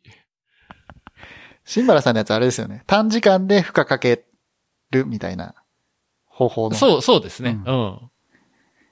これなんかその、やればちゃんと向上することが実感できたってありますけど、やっぱその重さとかで実感してるんですか？もう体に変化も出た？もうね、だいぶ変わってて、えーすまず体重が分かりやすく減りましたね。へえ。うん。5月ぐらいから5キロぐらい減ってます。おえ、そうなんだ。それはでも筋トレで減ってるんじゃないの？では？あ、もちろん食事とか、食事とかもあると思いますよ。うん。ただ、体つきは確実に筋トレですね。やっぱりこう、お腹周りとか、こう腕とか、胸とか。やっぱりだいぶ変わってると思うんで。本当すごいな、なんかその、あれっすよね、その、なんか本見たり YouTube 見たりして、じ、自己流でやってるんですよね。そうです、そうです、そうです。おーすごいすごい。いや、でもね、本当ね、もうこう、40超えて肉体的なことってもう衰える一方かなって勝手に思ってたのが、ちゃんとやればまだまだちゃんと向上するっていうのが分かったっていうのが、めちゃめちゃでかいですね。まああの、僕もいついつも言ってるんですけど、やっぱあの、やればやっただけできるようになることってそんなないですからね。うん。うん、そうなんですよ。これはね、すごい、なんか久しぶりに、なんだろう、無理だなと思ったことをコツコツとやってるうちにいつの間にかできるようになったっていうのはなんか久しぶりに体験したって感じですね。なるほど、なるほど。なんかさ、あの、筋肉がさ、どっからどこについてる、ついてるとかさ、調べ始めない？そう、だんだんいろんな名前がわかるようになってくるんですよね。そう、シンバラ、シンバラさんが何してるかっていうリストを一回送ってもらった時になんかもう専門用語みたいなやつが いっぱい送られてきて、おー言ってるなーって思いましたよ。あ、その種目ってこと？そうそう。な、なんだっけ？そうそう、月曜日にはこれして、火曜日にはこれしてみたいな。筋筋肉、使う筋肉を分けるみたいな。日によって。そうか、そうか。えー、シーマさん、懸垂、懸垂って、その、買ってすぐできた？懸垂。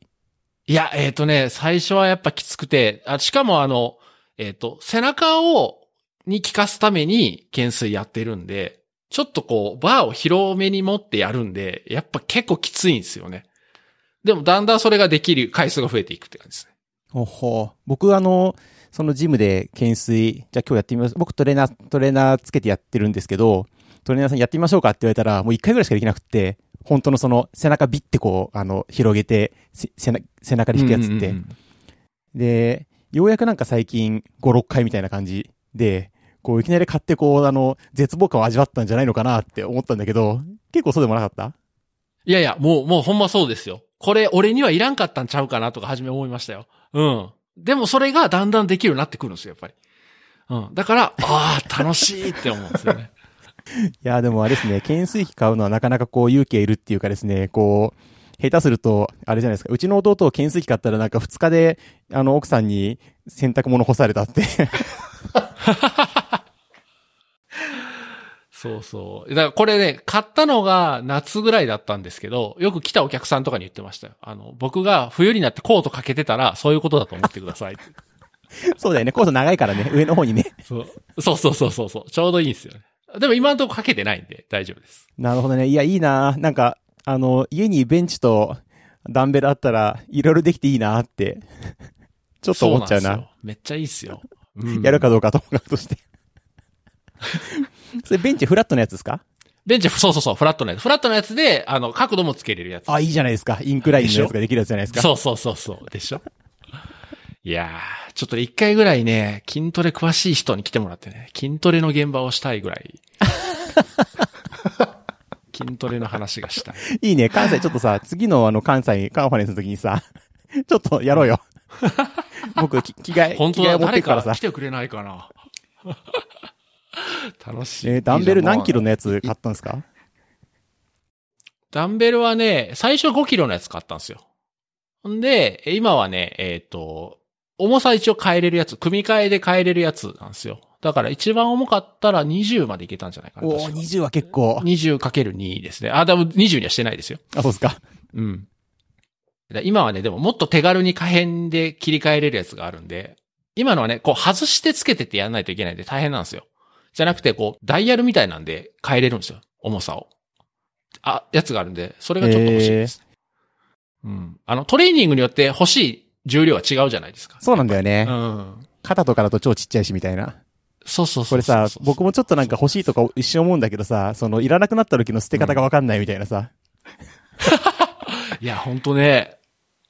なんかね、一時筋トレの器具を、だからだんだん、毎月のようにいろいろ買ってたんですよ。おほほほ。だんだん届く容量が重くなってそうだねそう、さっきのダンベルだと20キロかける2がそうだね、40届くんで。キロの。そう。で、いつなぜかね、いつもね、来る、あの、宅配便の方が一緒なんですけど、何買ったんすかみたいな顔で。だってあれだもんね、そのよ、何？密度が高いっていうかさ、ちっちゃいのに対して重いからさ。うん。そうそうそうそうそう。そうなんだ。ちょっとじゃあ次関西行く時まで、新村さんのその情熱がついてたら、筋トレトークしたいわ。ああ、ぜひぜひ。あ、そうだ。だから、カンファレンスの時にうちの事務所来て、ちょっと一、一汗流してから行ってください。じゃあ、筋そこで筋トレの現場撮ってくださいよ。ああ、そうしましょう。掛け声とかかけて。いいよって。筋肉が喜んでるって。はい。うんうん。で、筋トレを始めたと。そうですね。で、えーっと、他、まあ、いろいろあるんですけど、えーっと、なんとなく僕今年1年は技術的なことで言うと、なんか新しい要素を増やすっていうよりは、今まであった要素の、なんていうかね、こう、習熟度をもっと深めるとか、なんかそんな感じですね。こう、よくあの、螺旋階段みたいな比喩で言いますけど、最初の一周目やっぱ低いところをぐるーっと回ってて、で、同じとこに来たつもりだけど、実はもう、高さはちょっと上がってるみたいな感じで、その螺旋階段をこうゆっくり上がっていったみたいな一年ですかね。それは仕事的にそうなったみたいな感じじゃなくて、意識してそうしたみたいな。あ、いや、えっ、と、仕事的にもだし、なんとなくそんなに、そんなに意識せずに、その趣味でやってることとかも、後で振り返ると、割とそんな感じの一年だったなっていう感じですかね。うん。なるほど。これ、Kubernetes とか、あ、ごめん、Kubernetes とか AWS プラス Terraform っていうと、これ趣味で、なんかこう、遊ぶにはちょっとでかくない？あ、こ、この辺は仕事ですね。うん。この辺は仕事で、言うと Kubernetes とかも遊びではやってたもんが仕事でやって、より深めていったとか。うん。AWS Terraform とかもそうですね。あと Go とかもそうだし。うん。あと今年はその関数型言語プラス DDD みたいな、なんか本を読んだりして、このドメインモデリングメイドファンクショナルって本なんですけど、この本がすごい面白くて、あの F シャープで DDD するみたいな本なんですけど、これがすごい面白くて、なんかこの辺も追っかけたりしてましたね。なんかそれ、どういうところが面白かったんですか？この本はね、あのーえーと、はじめは関数型言語で DDD みたいなレイヤードアーキテクチャみたいな作るのってどんな感じになるのかなっていう興味から読み出したんですけど、内容としては本当にちゃんと DDD の本なんですよ。だから最初ちゃんと、えっ、と、ビジネスサイドの人に話を聞いて、で、ドメインを抽出して、モデリングして実装するみたいな流れがちゃんと解説されていってるので、あの、関数型言語関係なく普通の DDD の本としても、あの、勉強になりましたね。うん、うん、うん。なんかその僕たちが普段使っている言語と違って、なんかその、なんですかね、大きなメリットみたいなのってあるの？やっぱりね、型の表現力がめちゃめちゃでかいですね。あの、特に PHP とか、まあ、Java とかに比べると、あの、型で表現できる、ことが多彩？すごく。うーん。うん。だそれは、あの、すごくいいなと思いましたね。型で表現できることがすごく多いと、よくある、言うのは、その、ID とかで書いてると、もうすごい早い段階で、うん。その間違いに気がつくみたいな話があるけど、そういう文脈まあそういうのももちろんあるでしょうし、あとはコードを見たときにですね、そのドメインの内容が型として表現されているとか、コードを見たときにすごくそのイメージが湧く。あー、なるほど、なるほど。うん。素直な表現ができるっていうのは、あの、すごいメリットだなと思いましたね。うーん。なんすかっけ？F シャープ F シャープ ?F シャープってどこで動くんですか ?F シャープドットネットです。あー。ドットネットで動く O キャンブルみたいな感じですね。じゃあなんか一緒って動かそうと思ったら Azure とかで動かすの？まあそうなるでしょうね。まあ実際 F シャープで書くかどうかは別にしても、うん。でも本としてはすごく面白かったですし、うん。なんかア関数型言語でこう DDD とかやるっていうのは、なんか一つ選択、選択肢としてはまああるのかなとは思いました。これこういうさ、本、本を読むのってさ、どういう時間、どういう時に読んでるます？僕もなんか最近、その、昔は結構その通勤が長くて、通勤途中ってすごい本を読む、あれだったんですけど、最近も本を読むタイミングって全然なくなっちゃってさ、みんなどうしてんのかなと思って。いつ読んでるかなでもやっぱ家でご飯食べた後リビングで読んだりとか、あとでも、えっ、と、なんだろう、この本を読みたいと思って、しっかり読もうと思ってるときは、あの、仕事帰りにどっかカフェ寄って、1時間ぐらい読んで帰るとか、なんか割と能動的に読むようにしてましたね。まあそうだよね。読む時間を作らないと読めないよね。うんまあでも確かにそうですね。うん。市川さんもなんか本読んでましたよね。僕は、あの、OS 作る本とか。そうそうそう。あの、今年は、ちょっと、まあ、去年のファミコンエミュレーターに入門したところら辺から、下のレイヤーの方に興味があって、まあ、全然仕事と関係ないんですけど、完全に趣味で、あの、始めたところで、えっと、まあ、OS の本とか、あと、まあ、コンパイラーの本とか、あと、X86 エミュレーターの本とか、まあ、そういうところをちょいちょいちょいちょい。でも、ガッとそれだけ、それを完全にマスターしようと思って読んでるんじゃなくて、なんとなくこう、空いた時間にパラパラ読んでるみたいな。ああ。なんかね、アグレッシブさで言うと、多分シンマラさんの方がアグレッシブに読んでるんだろうね。そうですね。ぼ僕はもう完全にその、ちゃんとやろうとするとくじけるんですよ。こういうの。こういうのっていうかその、全然関係ないレイヤーで仕事にも関係ないものに対して、ちゃんとやるとすぐくじけるんで、もう本当に面白いところだけまず体験しとくかっていうところですね。これシンマラさん読んだのは紙の本？あ僕は Kindle ですね。市川さんも Kindle? 僕はね、完全に紙ですね最近。なんかそのさ、面白そうな方、ところだけ読むのってさ、Kindle だとちょっと難しいよね。そうなんですよね。読んでると、その先がよくわかんなくて、まあ、目次レベルでしかわかんないから、ちょっと、うんうん Kindle は難しいですね。一方で、その僕、まあそれは紙も当然なんだけど、Kindle で物読んでると、いや、人間の生産性を下げてるのはプッシュ通知だなって思うっていうか、Kindle にはプッシュ通知来なくて、読めるよね、本がね。うん。確かに。で、そんなこと言ってると、その、携帯がブルブルってなって、それを見ちゃうと、もうそっちに行っちゃうんですけど。ダメだよね、プッシュ通知。ダメですね。僕最近結構プッシュ通知切ってますね。おー、すごい。あの、ツツイッターとかそういう SNS 系のやつ。え、それは何？えっと仕事のは切らないですけど。えっと、夜モードにするとかできるんじゃなくて、もうアプリの設定として切っちゃってるってこと？ツイッターは完全に切ってますね。おー、すごい。なるほど、なるほど。そうか、そうか。まあ、この螺旋階段を上がるっていう話は、まあ、ああの、感覚的には僕もすごいよくわかるなって気がする。うん、うんうん。そうっすね。まあ割と、うん。なんかでも新しいことがその分今年はあんまできてないかなっていうのはちょっとありますけどね。まあ、そうっすよね。どっちかだけじゃ、じゃないもんね。必要なのってね。そうなんですよね。うん。なんかその、深掘りしていくのが、なんか縦方向かなと思ってて、新しいの増やすのって横方向に広げるっていうイメージなんですよ、僕。そうそう。だからここにちょっと横とか縦とか書いてるんですけど、そういう意味では、なんか新しいことって僕は本当筋トレぐらいしか今年はなくて、うん。なんか割とこう深掘る一年だった感じですね。うん。まあ別に、それが悪いことではないんですけど、別に。うん。まあなんか、よくある、その考え方をすると、その、なんですかね、人生の3割は新しいものに7割を縦にみたいな雰囲気になっちゃうけど、まあやっぱり集中、集中力っていうか、のことを考えると、縦の時は縦の時なのかなっていう気はしなくはないよね。そうですね。うん。まああとこれ、僕は縦だと思ってるけど、人によっては横に見えるかもしれないっていうのもあるかなと思うんで。確かにね、関数型言語プラスマンっていうと、横の要素もあるよね。うん。うん。そうなんですよね。まあ僕は割とそんな一年でしたね。うん。市川さん、あ、40になったんですね、市川さん。今年40になりました。おー、ついどうですか？に来ましたね。40、まあ、そんな変化はないんですけど、あれですね、だ、最近怖いのが記憶力、短期記憶が弱くなったというか。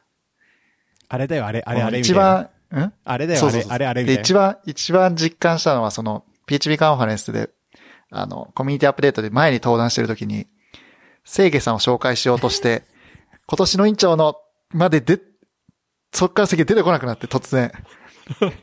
で、その後、ギリギリ清家さんですって、なったんですけど、その瞬間にちょっと怖いなと思って。あのね、僕43歳なんですけど、43になると、そういうことに慣れてですね、あの、対処し、うまく対処できるようになるんで安心してください。うまく対処。そう。言い方で？うん、あの、名前を言わなくてもいいように喋るとかですね。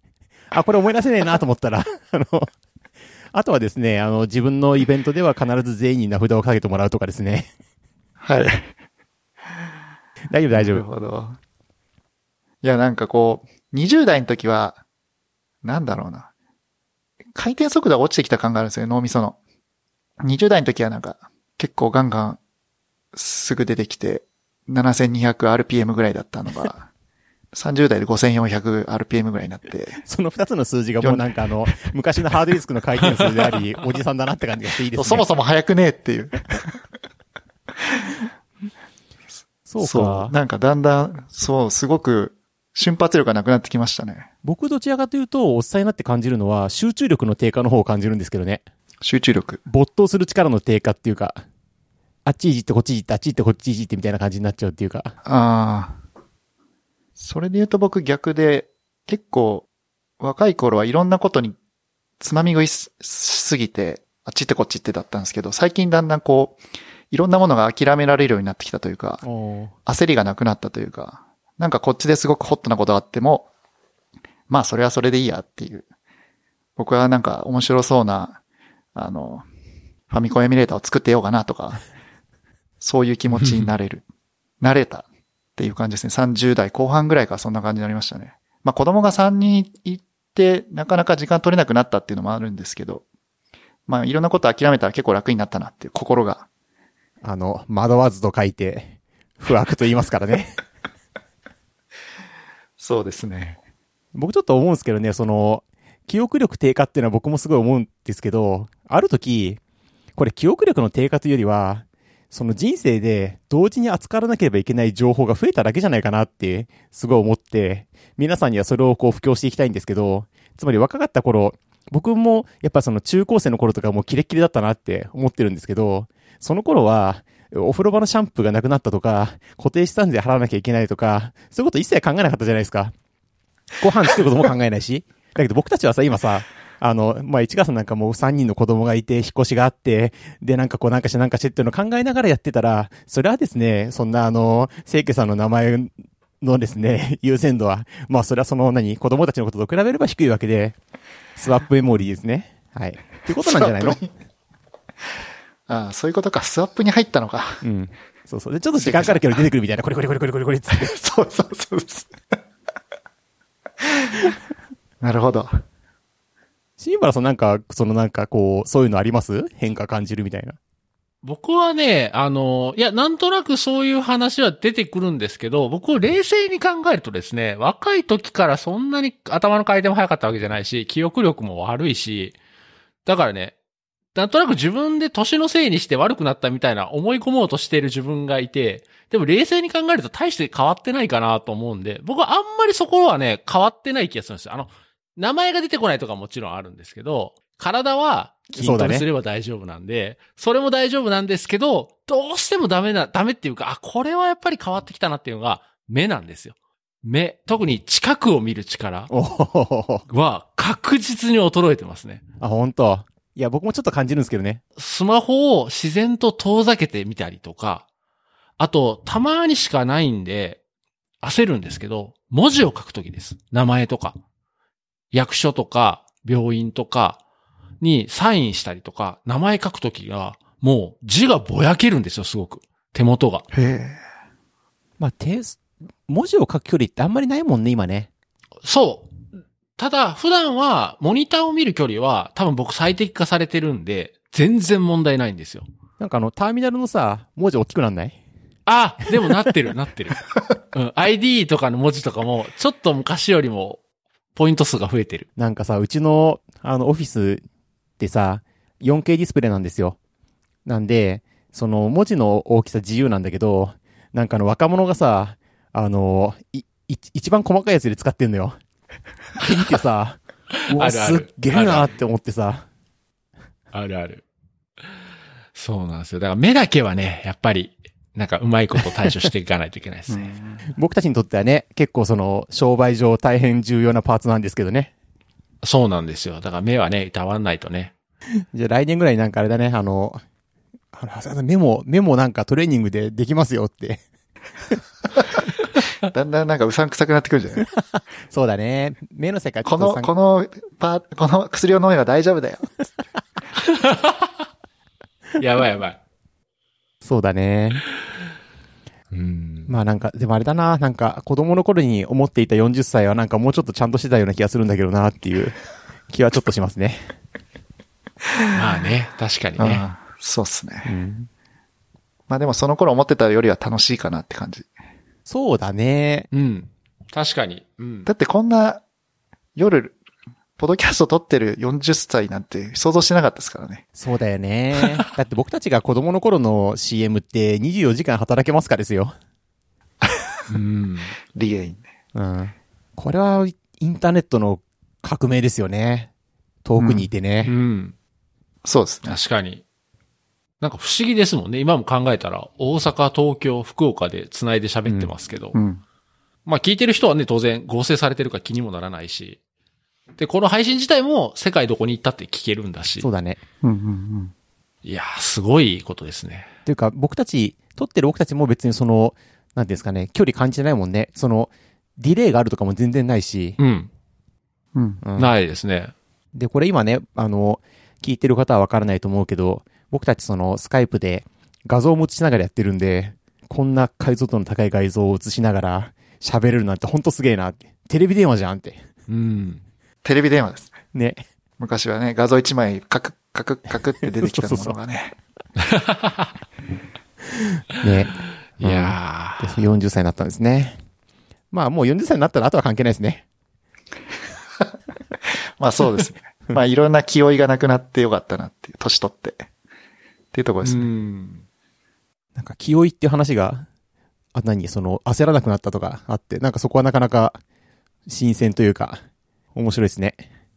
そうですね。なんか、だから、最近低レイヤーなことやってるのもそういうのも結構あったりして、なんとなく今までは仕事に関係あることだけを頑張ってやろう、頑張ってやろうとか、まあ、あと、なんか話題になってることを追いかけようとか思ってたけど、まあそういうのはあんまりなくなって、去年ぐらいから、ちょっと理解にすぐ、すぐ理解できないけれども、ちょっとコツコツやったら、そのうち理解できるんじゃないかみたいなことをやりたくなってですね。それで、ちょうどいい題材がファミコン長谷川さんが作った PHP のファミコンエミュレーターがあって、それを Go に置き換えるってことを、まあ3、4ヶ月ぐらいかけてやったら、まあ本当にコツコツコツコツやったらいいことがあったという感じですね。まあ僕もね、あの、エミュレーターをえ、なんか経由して、その、OS とか、まあ僕今 CPU に行っちゃってますけど、OS とか、なんですかね、えっと、コンパイラとかの興味もちょっと湧いてくるんですよね。あれはやっぱりコンピューターやってる民としては面白いテーマというか、ですよね。うん。そうですね。なんかライフワークになりそうなものが見つかったかなという。ところですかね。でまあ、ライフワークみたいな大げさなも、その、すごいものを作ってるわけじゃないんですけど、なんかこう趣味の時間として、こういうものをコツコツやるのは結構面白いなって。その今まではその、例えばセンブラとか、あの、下の層の話を、興味あっても本読んでるとすぐ眠くなって、うん。でもう挫折してしばらくして、みたいなことを繰り返したんですけど、今回結構気合い入れてやったら意外とそこから道が開けたというか、全然そういう知識ないところからでも、まあ多少長谷川さんとかからツイッターでアドバイスもらいながらしたんですけれども、そこから結構エミュレーターからハードウェアの世界の入り口にやっと立てたかなっていうところがすごい良かったですね。うん。多分あれですよね、もうその、成功体験が一個あると、そこから先はもうコロコロコロって感じじゃないかと思うんですけど、なんかそのファミコンエミュレーターをなんかこう作りきれたココツってなんかあったんですか？コツは、でも、やっぱり、お手本があったから多分できたんですよね。あ全くゼロ、ゼロの知識で、スペックの、なんか、シートだけあって、はいはいこれを実装するっていうのは、やっぱりちょっとできな、できなかったんじゃないかなと思って。動くものがそこにあって、それを写経しながら、写経しつつもなんかやっぱり理解していかないと、あの、PHP から Go に落とし込めないんで、まあそういうところですごく良かったかなと思いますね。これなんかね、その、同じような友達を増やす、その、なんていうのかな、あの、パスになるからさ、なんかコツがあったらこう、知ってるとね、あの、みんなに言って仲間を増やせる感はあるかなっていう気はしますよね。うんうんうん。いや、これ市川さんコツコツやって、ちゃんとやり遂げたっていうのはすごいなと思うし、あとあの、ドキュネオさんが Go で Go のコンパイラーを書いた話とかも、あれもすっごいコツコツコツコツ続けて、で、最後成し遂げて、まあ、成果発表してみたいな感じだったじゃないですか。うんなんかこう、二人とかのそういうのを見てると、いや、すごいなとも思うし、ああ、そうやってやっぱりちゃんとコツコツやったことは、ちゃんと実を結ぶんだなっていうのは、なんか、あ改めて僕はそれをなんか、なんかこう見てて、あ、いいいいなってすごい思いましたね。うん。だから僕は割と秋っぽいんで、なかなかそれが何ヶ月もとかって、やっぱ続けられないたちなんですよ。だからいろいろつまみ食いしながら、あ、さっきの、だから、螺旋、人それも一つの螺旋階段で、気がつくと、それぞれの分野がちょっと段が上がってるみたいなうん。感じなんで、いや、一つのことをコツコツとやり続けるってやっぱすごいなと思いますね。あのーあれだよね、その、エミュレーター作るとか、あとそのコンパイラー作るとかって、あれってその、まあ、実、もしかしたら実用かもしれないけど、実用のことも考えずに、で、しかも、もっといいものが世の中にあるのに、作ってる感じってさ、あの、プラモンみたいなもんだよね。そうですね。プラモかパズルかみたいな感じですね。ちょっと、ちょっとずつやって、できた時にこう、すごい嬉しいみたいなね。うんうんうんうん。そうですね。で、段階段階で上がっていくんですよね。その、徐々にじゃなくて、ガーッと、よくわかんないけどずーっと作ってって、で、毎朝30分くらいバス乗る前にやって、で、バス乗ってる時に、ファミコンエミュレーターの作り方みたいな、その、キータの記事を、プリンターでプリントして印刷して読んでた、ずっと読んでたんですけど、っていうのをずっと繰り返してて、もうあある地点までは全然理解できなかったりするんですよね。で、作って読んで作って読んでってずっとやっていくと、ある段階からそこがポッと理解できたりとか、そういうのを繰り返していっていくと、なんか結構すごく、うん、面白かった。だから時間を決めて毎日やってたのは良かったかもしれないですね。あと、その GitHub の草を生やすとか、まあそういうのもあったりとか。そうだよね。本当にゼロからだから、僕とかはやっぱりその、昔のコンピューターすごい知ってるから、そのソースコード読んでても、ああ、はいはい、あれの、その作ったやつなのねって思えるから楽だったんですけどね。うん。そうなんです。なるほど、なるほど。あとは、AirPods? ガジェットの話しちゃいます。ちょっとさっき飛ばしちゃったからね、シンバさんのとこでもね。いや、その前に低レイヤーの流れで CPU の話。あ、そっち行きますか？僕はあれなんですよね、その、えっと、去年かな？にファミコンエミュレーターを PHP で作るってやつをやって、で、えっと、その、まあ、その前にゲームボーイの、PHP で書かれたゲームボーイのエミュレーターを、あの、読んでたりして、あの、CPU のエミュレーションが、大体こう、ものになったなと、まあ、こういうもんやなと思って、あ、そういえば家に CPU を作る本あったなっていうですね、あの、5、6年前に買った本を改めて読んでみたら、その当時は、まあ本気で読んでなかったのかわかんないし、その、けども、今回読んでみたら、やたらスッと入ってきて、あ、CPU をハードウェアで作るっていうのはこういうことなんだ。すごいって思ってですね、作りたく、その、本では、そのこういうパーツを集めてきて、こういう風に組み立てるんですよって書いてあって、それと同じことをやってみたくなって、で、パーツを通販で集めて、CPU、4ビット CPU を作って、えーそのプログラミングができて動くとこまで持ってったと。まあ、っていうと凄そうだけど、本に書いてあることをそのままやってるだけなので、必要なのは工作精度とかぐらいなんですけどね。まあ、ちょっとその、あの、デバッグするときに、ちょっとやっぱりその、ちょっとした回路の知識とか必要になるんですけど、を作って、これはですね、あの、すごい面白くって、その面白さが、僕は今まで、えープログラムを実行することっていうのは、その、命令を上から順番に実行していくっていうことだと理解していたんですけども、実はそうじゃなくって、えーその CPU という、なんかこう、一つの状態を表す機械があって、その機械が何かの経緯で状態遷移していく、ガチン、ガチン、ガチン、ガチンって、なものなんだっていうふうに、回路から見るとそういうふうに見えて、やっぱそれがすごく面白くって、で、その瞬間に、あの、江戸時代のからくりなんとかみたいなやつとか、もしくはその手回しタイガー計算機みたいなやつとか、あとその、えっと、よくマリオメーカーとか、ゲームでそのステージを自由に作れるやつで、マリオメーカーで亀で計算機を作る人とかいるんですけども、あれ、あれがですね。こう、繋がったというか、あ、そういうことなんだと。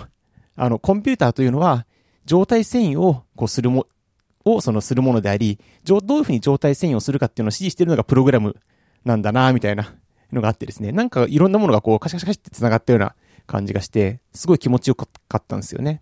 で、まあ、この話、あの、せっかくなので、トークにして、北海道で LT、5分であの、やるっていうすごいこう、忙しい人のための CPU みたいな感じで、何がちゃんと伝わったかなって心配だったんですけど、東京でも、まあ、25分トークしたんですけども、やっぱ25分でもちょっと足んなくって、まあ、どっかでもう一回ぐらい、あの、CPU の話ししてもいいかな、みたいな、いう気はしているんですけど、ちょっとその、東京で話してて、なんかこう、前からみんなの顔見てると、何を言ってるんだこいつはっていう顔がですね、やっぱり結構見受けられてですね。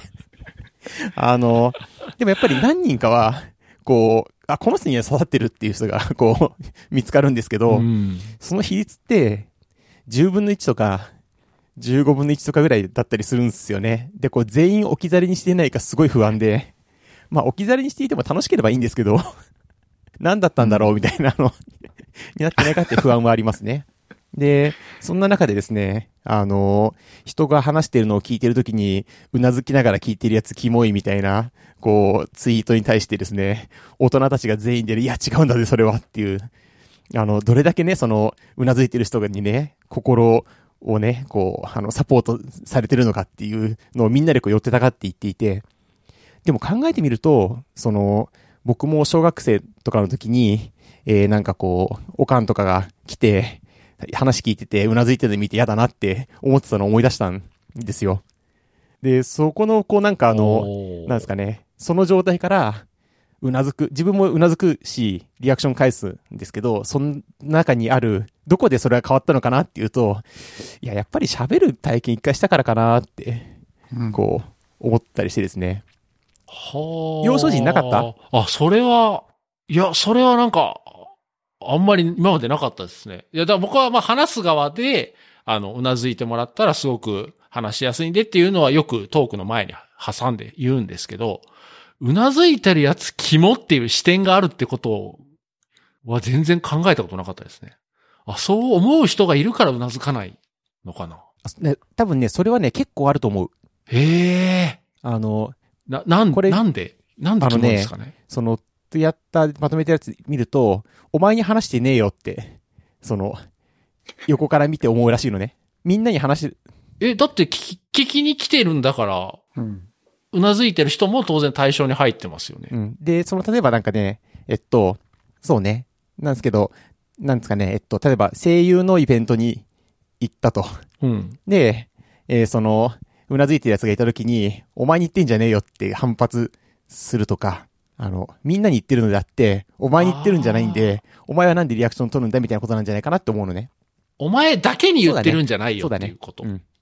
あーだみだってみんなだったらね、お前も一人に入ってるはずだから。あとはその、ややっぱりえ同調圧力みたいなとこなのかな。ああ。すごく分かって、うん。で、そういえば僕もそう思ってたなって、小学生の時とかに？そうなんだ。うわ、ちょっとショック今。あ、そんな、そんな風に考える人がいるんだと思って。これあの、なんですかね、ネタ帳に貼ってあるやつ、見るとね、結構こう、あの、なるほど、とかね、あるよ。ええなんで、市川さんない？そういうの。昔なかった？僕、ないですねあ。本当？じゃあこれはもしかしたら埼玉県新座市しかなかったのかもしれない。どうなんかな。あ、学生の頃に、なんて言うんですかね。例えば、先校長先生が前で話してます。集会とかで。時に、うんうんってうなずいて聞いてるやつがいたら、なんか、なんなんて思ったかもしれないですね。なんか、いい子、いい子ぶるんじゃねえ、みたいな。まあそういう文脈っすよ。そう、そういうことですかね。うん、そういうこと、そういうこと。あー、なるほど。それ、それがまあ大人になってもそういう感覚のままっていうことですかね。はあ。これはね、すごいすごいな、じゃあそれも言った方がいいんですかね。あの、皆さん一人一人に話してますからって。ちゃんとうなずいてくださいって。まあでもそれはやっぱり、へーその、スピーカーが言うことというよりは、えーこの場は、その、リアクションを返す場であり、皆さんやった方がいいんですよっていうのは、えーオーガナイザーの方かなっていう気がするけどね。あの、僕がや、僕が、その、やるとしたら、つまり、ペチパー会議でう、んスピーカーの皆さんに、その、聞いてる人にリアクションを求めてくださいって言うんじゃなくて、僕から言った方がいいとっていうぐらいの話ですけどね。他の人にみんなやれっていうわけじゃなくて。あでそういう人もいる。ー、なるほど。あ、でもいい視点ですね。あーなるほど。勉強になりました。あ、そういう話なんだ、これ。へえ。なんでね、これはね、僕も見たときに、すごいその、マジでって思うのとともに、ああ、そういえばって思ったっていうか、うん、いい体験だった。で、まあその、うなずきながら聞いてくれてる人がですね、CPU の話を、あの、いると、むっちゃ安心するわけですよ。うんうんうん。全員置き去りではなかったっていう。いや、僕今日、あの、PHP カンファレンスの時は、あの、ブース回ってうろうろしてて、長谷川さんのトークちょっと聞けなかったんですけど、終わった後に1階のあハックスペースみたいなところで、長谷川さんが CPU を見見せて、こう、なんかデモみたいなのをしてて、で、それで話を聞かせてもらったんですけど、めちゃめちゃ面白かったですよ。あれはね、いいですよ。ぜひ作るといいっていうのはちょっとあんまり皆さんにお勧めできないけど。ああ、なるほど、と思って。僕もだからハードウェアとして CPU を見たことってあんまりなくて、なん、なんですかね。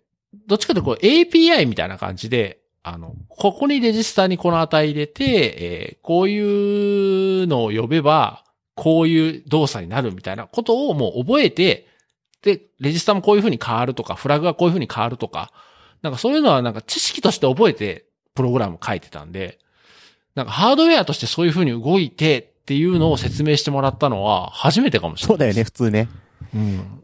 うん。だからすごい面白かったですね、あれは。そうなんだよね。やっぱりその、普通僕たちが見る CPU って、ほぼプログラミング言語なんですよね。うんうんうんうんうん。ある決まりがあって、その決まりに従って動かすと、その期待とした通り動くっていうね。またエミュレーターとして見るとまた全然違って、またそれはそれで面白いんですけどね。その、フラグがか、フラグが変わってってなってたところを、僕がフラグを変えてになるっていうか。そうですよね。うんうんうんうんうんうん。なんでね、使用書が、こう、足し算をしてオーバーフローすると、このフラグが立ちますっていう風な使用書があったら、僕たちは、えっ、と、足し算した時に、えっと、オーバーフローするかどうか確認してオーバーフローしてたら、えーフラグを立てて、切り捨てるみたいなことをやる。はい。なんでね、ちょっと逆転して、思考がね、面白い。うん。そうですね。僕はそういう意味では、その、うん、今年は CPU をやってる年でしたね。うん。で、この、長谷川さんの下道系ペチパーが板についてきて、ど真ん中の話はしにくい雰囲気になってきたって、これなんですか？いや、なんか僕、今更なんかこう、PHP の設計の話とかしづらい雰囲気になってきたっていうか、うんあの、いやいやいや、ししたらいいんですよ、別に。やっぱさ、その、普段、こう、なんていうの？あの、入れ込んでることを喋るわけじゃないですか。なんで、普段あんまりそっちに入れ込んでないっていうだけなんですけどね。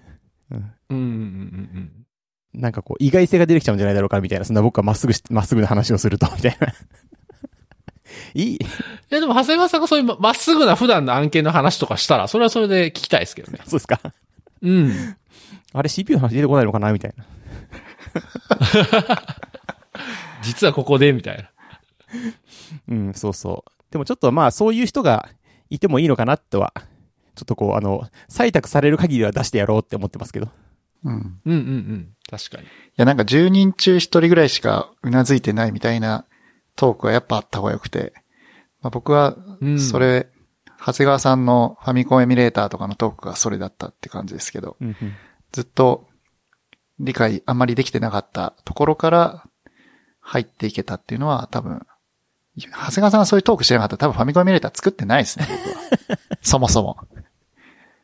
なんかあれだったよね。ゲームボーイの、あの、エミュレーターの録画かなんかを見てくれていて、そうです、そうです。それであれじゃない？まさにさっきの螺旋階段の話じゃないけど、ある程度してから見たらすげえ分かったみたいなうん、うん。そうですね。こと言ってたよね。だからまあみんながみんな同じ話する必要はなくて、いろんなトークがあっていいなって、いつも思いますけど。ジャンル的にね。うん。これあれだな。あの、ガジェットの話してるとさ、おうん終わ 飛ばしましょう。4時間とかになるんで。じゃあまあ今年の話はこんな感じで、ねまあ話し出したらまだまだ話せると思うんですけど、まあ、せっかくなんで、あと今後についてですね。まあ来年というかまあ今後、どんな感じでやっていきましょうかみたいな話を、まあ年末なんでちょっとしようかな いいね。く年来る年ですね。思ってます。そうなんですよね。まあ時期的にこうね、あの1年が終わって、ちょっといろいろバタバタしたのが落ち着いてきて、じっくり考える時でもあるんで、そうっすね。シンバラさんから。僕なんか思うのはですね、これ、まあ、ここ何年間かよく考えるんですけど、あと何個ぐらいの言語とか、新しいツールとか、なんか技術を学べるのかなとか、あと何個ぐらいのシステムに関われるんだろうみたいなことを、なんとなくぼんやりと考えるようになりましたね。それこそ40超えてから、まあまだ、まだまだこう現役で頑張んなきゃいけないんですけど、な、なんとなくこう、時間がある限り無限に何でもできるっていうわけではなくて、ある程度やっぱ限りがあるのかなとかは、まあその中で自分が何選ぶんだろうみたいなことは、なんとなくですけど、ちょっと意識するようになってきました。ほんとね。僕なんかあの、その、人生には限りがあるから、その、うん。仕事を選ばなきゃいけないなって最近思い始めたんだけど、それと同じ話？そうですね。うん。あの、よくあの、えっ、と、エッセンシャル思考ですかね？とかっていう本とか、一時流行ったと思うんですけど、あれとかもそうですよね。割と、いや、こう、いろんな依頼とか、あの、何もしないと、どんどんどんどんやること増えていくんで、本当に自分がやりたいこととか、やって価値が出ることとか、に、をちゃんとこう選択して絞ってやろうみたいな話とか。まあ、その辺ですかね。そうだよね。うん、すごくね、わかります。うん。そもそも何歳ぐらいまで働きたいイメージなんですか？うん、それがね、今日もまさに昼間そんな話をしてたんですけど、でも実際問題、暮らしていかなきゃいけないんで、稼ぎはいるわけじゃないですか。まあ、アーリリタイアとかできりゃいいですけど、そうじゃなかったら。そう考えると、結局死ぬまで働くのかなとかなんとなく思ったりはするんですけどね。うん。だから、うん、何歳までっていう風になると、まあ今のところは、働けるんだったらずっとこの仕事はしたいなとは思いますけどね。うんうん。そうだよね。まあとはいえ、こう、ボボリュームとかはね、ボリュームとかペースとかはやっぱりその都度都度で、もうちょっとペースを落としてやるとか。まあ、あれ、年取ったらさ、あの、シンバラさんはこう、4年に1個だけシステムを作るみたいなさ。それで最後にさ、あの、何？署名をさ、あの、AES、AES かなんかで署名してさ、次のシステムは4年後、つって。なるほど。あいいですね。あし、シンバラさんができたって言ったら、おうもう4年経ったか、みたいな感じです。てか、そろそろそういう季節だよね、つって。なんかあの、3年目ぐらいになるとさ、カンファレンスに出てくんの。ああ。いいかもしれないですね。うん。でさ、あの、3個先まで予約入ってんの。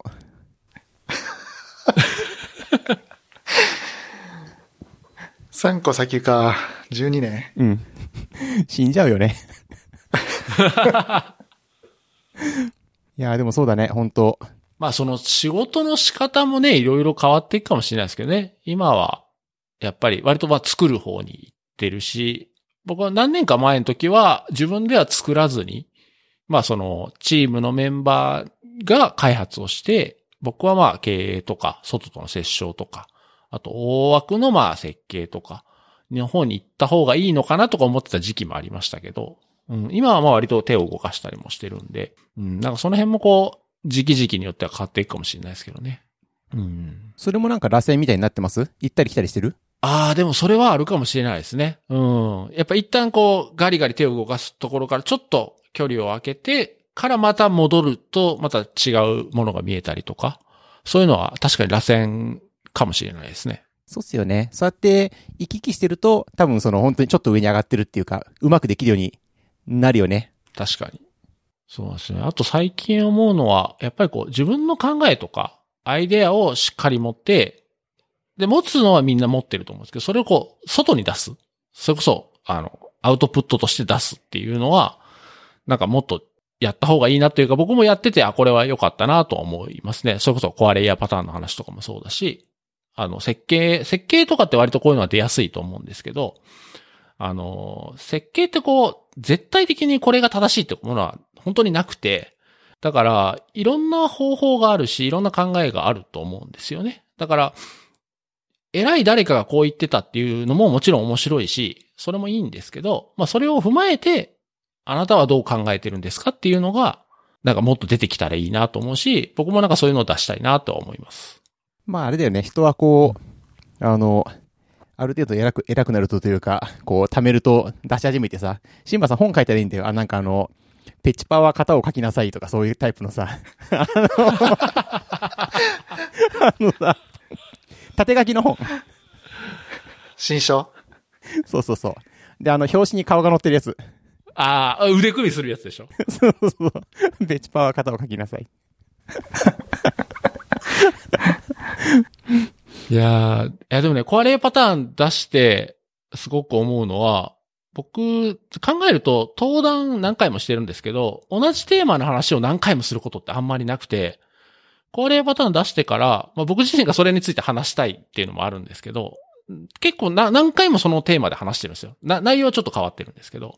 なんかそういうの自体もなんか、ああ、だから確かにこれってあんまり今までなかったなと思うし、そのことをずっと話してると、やっぱり、あの、いろんな人がいろんな反応を返してくれてて、で、しかも回数重ねてるから、なんか、どんどん広がってる感じがするんですよね。やっぱり、えートークを一回すると、自分の中でそれでもう、もう話した過去の話になるんですけど、当たり前ですけど、聞いてる人ってもうごくごく限られた人しか聞いてなくて、それがいろんな会場でいろんなタイミングで、あの、いろんな話し方で話していくと、徐々に少しずつですけど、いろんな人に届いていって、なんかその広がり方もなんかちょっと面白いなと思いますね。そうだよね。あの、一箇所で話したやつを他のところではもう使えないと思うのは皆さんの悪い癖ですよって、すごい思うんだよね。僕自身はダメだとは思わないですけど、自分が飽きるんですね。同じ話することに。でもまあ、今回っていうか、うん、コアレイヤーのやつは割と、まあ手を変え品を変え、自分でも飽きないようにっていうか、いろんな発見があるんで、なんかそれはいいし、なんか自分のアイデアをこうやって人に聞いてもらうっていうことを繰り返していると、他の人のアイデアもやっぱりもっと聞きたくなるし、あと大事だなってすごく思うのは、やっぱり人のアイデアを聞いたときに、は、まず受け入れる。いきなり否定しない。自分は違う考えを持っても、まずは受け入れるっていうことがすごい大事だなっていうのは、なんか自分の経験も踏まえて改めて思い直したって感じですね。うん。40代なんでね。そう、そうですね。ここれは20代の、なんかこう、ピチピチのエンジニアになかなかできないことかもしれない。いや、そんなことないかな。でもあれですね、今聞いてて思ったのは、そのシンバラさんの一番うまくやったのは、名前を付けたとこじゃないかなっていう気がするね。うん。いや、大事ですよ。名前つけるっていうのは。うん。ググった？他にいないか？名前付けたとき。アコアレイヤーパターンっていう名前？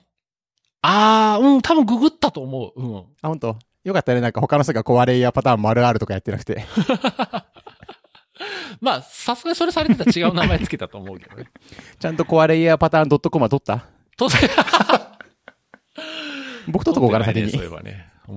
取っとこうかな。やばいやばい。売りつけられる。いいドメインあるんですけどって。やばい。うんうん。そうだね。自分の、自分の生み出したもので自分の意見を、アイデアをこうなんかパブリッシュするっていうのはちょっとこう高等だなっていう気がするね。うん。まあでも、どんなアイデアでもね、やっぱり、みんな持ってると思うんですよね。それに名前をつけるとか、まあ別にして。まあ、やっぱり、あれ、あれですよ。自信、えっと、実績と自信があって、やり出したんだなって感じがするよね。いやー、そんなことないっすよ。出した時は、うん。だからやっぱいろいろ気にはなりますよ、そら。あそうか？出す、出す時は。うん。だって自分の中で別に閉じてやってる分には、誰にも何も言われないわけじゃないですか。だ別にわざわざ出す必要もない、ないっちゃないんですよ。ある程度やっぱりその、なんですかね、意見を聞いてみたくなったとか、その、少なくとも出した時に、フルボッコにはされないだろうなっていう、とこに、まあ言ったわけじゃないですか。まあ僕のさ、さっきのあの、フォルテもそうなんですけど、うんまあ言ってもこれ、そんなひどくないやろっていうところまで、なったから出せたんですよ。ああ、まあまあもちろんね。それは自分なりにはいいと思うところまでやっぱり持っていかないと、それはだ出す。少なくとも、その考えた本人がいいと思ってないものを出してもしょうがないと思うんで。なかなかだからその、結構昔からその設計 DD とかやってたじゃない？うん。で、そっから、その自分の、えー考えをだ、編み出して、名前つけて世の中に出してるっていうのは、まあかなりかっこよく見えますね。まあそう見えていればいいですけどね。うん。そんな感じがする。まあいろいろあるんですけど、ちょっとね、ちょっとまあまあ、ちょっと、じゃあ市川さんのを聞かせていただきましょうか。まあ僕、今後も好きなことは、その仕事に限らず好きなことは続けてコツコツやっていきたいっていうところはあるんですけど、まあ僕の中ではこの5年ぐらいで変わったのは、やっぱり自社サービスというか、そのバディというサービスを考えて立ち上げて、ゼロから立ち上げて、で、売っていくというフェーズをずっと、まあ5年ぐらいやってるっていうところから結構マインドは変わってるというか、まあなんかその、技術、こんなすごい技術なんですよって言っても売れないものは売れないんで、そう、僕らはそういう、なんですかね。まあこういう未来があるだろうと思って僕らは作ってるわけですよ。うんうんうん。まあ、脆弱性検査を、まあ、開発段階から継続的にみたいなことをやってたんですけど、まあ、いろいろこう、うまくいかないことは結構あって、その都度その都度、まあ、いろんなことを試して、技術だけじゃなくて、ビジネス的にどうするべきかみたいなこととかを通していろいろやってきてるんで、まあ、今後もしばらくはその感じで、自分たちのサービスをいかにうまくいろんな人に喜んで使ってもらうかってところに全力していくだけかなって今のとこ思ってますね。もう今サポートでも何でも僕やってるんですよ。その、あの、サポートチャットとかあって、チャットやると僕のアプローチがチーンってなって、僕がすぐどうしましたかみたいな感じで対応するんですけど。でもまあそれぐらいやった方が面白くて、それぐらいさ、あの、サービスに対して振り切って開発も、あの、設計もビジネスも全部やっていくっていうところで、まあしばらくはこの流れかなっていう感じですかね。うん。で、まあ技術的にはやっぱり技術の方に投資する時間少なくなってくるんで、まあそういうものに対しては、まあシンバルさんに手伝ってもらったりとか、壊れやパターン、自分たちの方、ところに適用するにはどうしたらいいかっていうのはもう、そういうのを教えてもらうというか、そういうところに自分たちの稼いだお金を使って教えてもらって、自分たちも成長していくっていう形が、今、今時点の僕に合ってるかなっていうところですね。うんうんうん。これなんかその、0から、01から10への、なんかその、なんていうんですかね、マインドの変化って、内的に生まれたんですか？それとも外的に生まれたんですか？えーっとですね。外的ですね。それは単純になんかこう売れないとかそういうこと？あ、そうです、そうです。ずっと01だったんですよ。ずっと01で低空飛行だったんですけど、この2年ぐらいちょっとフェーズが変わってきて、えっ、と、まあ、01は出したかなぐらいのところですね。だからこう、次1から10の時に、まあ何をしていかなきゃ。例えば今年だと、あの、新しいエンタープライズプランっていうのを出したりとか、まあそういうのの価格付けをどうするかとかは、01のフェーズはそういうの全然考える余裕も全くなくて、そもそも売れないものをどう売るかっていうところっていうところにすごく苦心してたんですけど、まあ今少しずつユーザーが増えてって、なんとなく01フェーズは超えたかなってところで次、じゃあもう少し大きなお客さんに売るにはどうするかとか、あ大大きなお客さん増えてきたんで、その人たちに対応するにはどうするかとか、まあいろんなユーザーの要望に対して何をしていくかっていうところを今、1から10のフェーズという感じでやってますね。うん。自分たちで、その、変えようと思って変えたんだ。えっ、と、1から10。そうそうそう。えっ、と、変えたか、変えたかったんですけど、すぐには変わんなくて。で、まあ結構バディは失敗の歴史だったんですよ。ずっと。その3、4年ぐらい。で、その失敗に対してどうしていくかっていうのを、まあ今までなんか SARS でよくあるアプローチを僕らは取ったんですけど、セキュリティの商材に対して。でもセキュリティの商材は結構そうじゃなかったっていうのを気づいて、なんか GitHub とかを、とか真似していろいろやってみたけど、実はそういうのはうまくいかなくて、もっともっとお客さんと話せるようにわざとちょっとフォームの入力項目を多くしたりとか、ななんかフリープランをなくしてみたりとか、まあそういうことをどんどんやって、どんどんお途中からもっとお客さんと話してお客さんと一緒に歩んでいかないとなかなか導入するフェーズまで行くのは結構辛いなか、もうサインアップしておお好きにどうぞ、よかったらお金払ってくださいねっていうところだとちょっと難しいなっていうところに3年目ぐらいで結論を出して、これは失敗したっていう結論を一回出したんですけど、そこからじゃあお客さんと話す方向に行くにはどうすべきかっていうところで、もうシステムをちょっとずつ入れ替えたり、フリープランなくしたり、うん。もうちょっとあのプランを構成変えたり、まあ、価格のところは答えはないんですけど、まあそういうことをずっとやってきて、やっとお客さんと話しながらユーザーが増えてきたかなっていうところですね。うん。なんかね、その、いいものを使えば勝手に売れに、売れるに違いないっていうのは、やっぱり僕もなんかちょっとそう思っちゃうところあって、でさ、みんな言うじゃないですか、成功したサービスの人たちって、いいものを作れば売れると思って作ってたんだけど売れなくって、あるところで考えを変えたって、その、で、で、その全く同じ話を市川さんが話してるのを聞いて、お、そこの転換点っていうのは、どういうところなんだろうって、ちょっとこう、気になったっていう、あれなんですけどね。ああ僕らはもうなんか、あれですね。4年目ぐらいにここまでいかないと、そろそろここまでいかないと、ちょっとサービスの開発、追加開発するコストは出せないかもっていうことを、まあ社長に言われて、ああ。うん。お、ちょっともうここ、この1年が勝負だなっていうフェーズがあったんですよ。で、その時に、じゃあちょっと、このままの延長線上で言ってもそこには多分到達しないってことを気づいて、まあそれまでもう毎回毎回もう毎週のミーティングがすごい憂鬱で、売れないのに、売れないのになんか売売ることを考えなきゃいけなくて、それがなかなかヒットしなくて、一回もうちょっとこれ大失敗だったって結論一回出して、あプロジェクト内で。この売り方失敗した。あの、ポリシーとかそういうとこはあんまり変えずにう、ん。もうちょっと違う売り方とか違う、その、ターゲットとか、そういうのをちゃんと定義して、売っていこうっていう話をしてから、結構、売れるようになってきましたね。やっぱあの、失敗だったって認めるのってさ、すごいた難しいですよね。難しいです。だってこれ僕が全部考えて、僕がやりましょうって言って、僕がバディって名前を作って、よし、やるぞ世界に売っていくぞってこう、旗を立てたんですよ。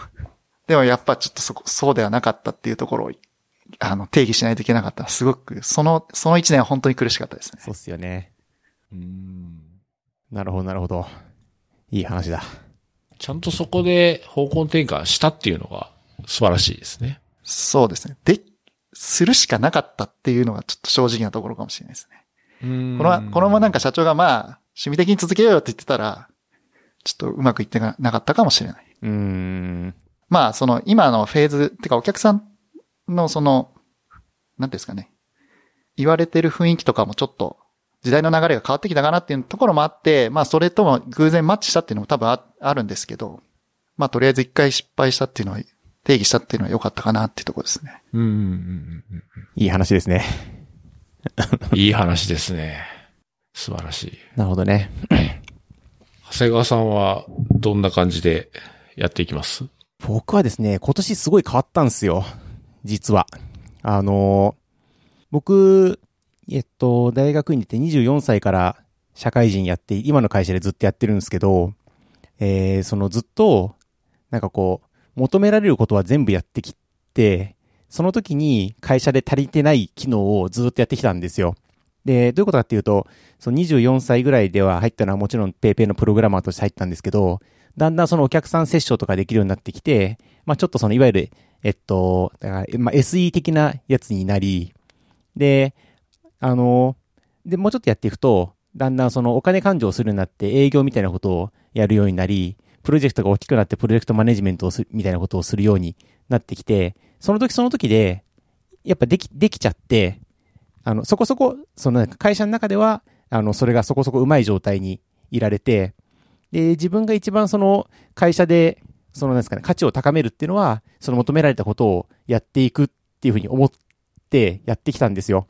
なんですけど、やっぱそのね、えっと、規模が大きくなっていくと、やっぱりね、その、営業をやるにしても、その、人の心の機微みたいなところをなんかしなきゃいけないとか、あの、正しさっていうものは必ずしも追求してはいけない。とかね結構難しくなってくるんですよね。で、えっと、まあ、それでもなんとなく、なんとかやってきたんですけども、ある時、あのあのね、ある時にね、こう、消耗がね、ある点をクッと超えて、これあかん、いかん、ダメだと思ったんですよ。で、まあ、その理由の一つは、その、今うち、ドゥルーパルやってるんですけれども、一昨年ぐらいかなに、ドゥルーパルに注力するぞって言って、僕それまでスマホの、あの、スマホ案件の、えーその、えっと、マネジメントみたいなことをやってたんですけども、ドゥルーパルのマネジメント始めたんですよ。で、そしたら、えードゥルーパルの中身の詳しいところを、ソースコードを読読まずに、えーマネジメントを始めてしまって、で、そうするとね、そのお客さんとかに何かをその提案したり、もしくはその、えっと、状況を聞いて返事をするときに、その、ふわふわした足場で話をしなければいけなくって、うんそれがね、思いのほかストレスだったみたいで、ある時にこれはもう続けられないなって思ったんですよ。うん。で、あの、僕、その時に、えー僕は今、そのドゥルーパルについて、あの、会社で扱ってるんだけれども、一番詳しい人ではなくって、僕は一番、何かについて一番詳しい人でありたいと、こう、思ってですね、一旦そこでその、ドゥルーパル案件のマネジメントをやるっていうところから、少し引いて、あの、全部のプロジェクトを見て、あの、一番めんどくさいところをやっつける係、みたいなことに、ちょっとシフトしてみたんですよ。で、それ今うちの、その、会社内で言うと、それは、そのインフラのめんどくさいところとか、もしくはその、低レイヤーのめんどくさいところとか、そういうところが、その、足りていなくって、で、そこを、その、集中的に見るようにしたら、だいぶその、なんていうかな、あの、自分自身のこうなんか、心のメーターが回復したというか、いうのがあって、やっぱ自分は、こう、エンジニアなんだなと。うん。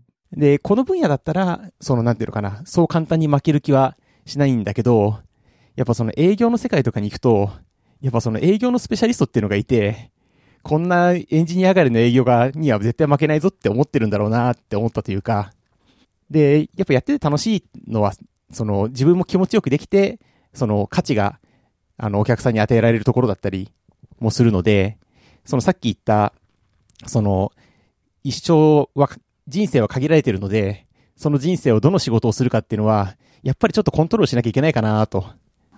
思ったみたいな。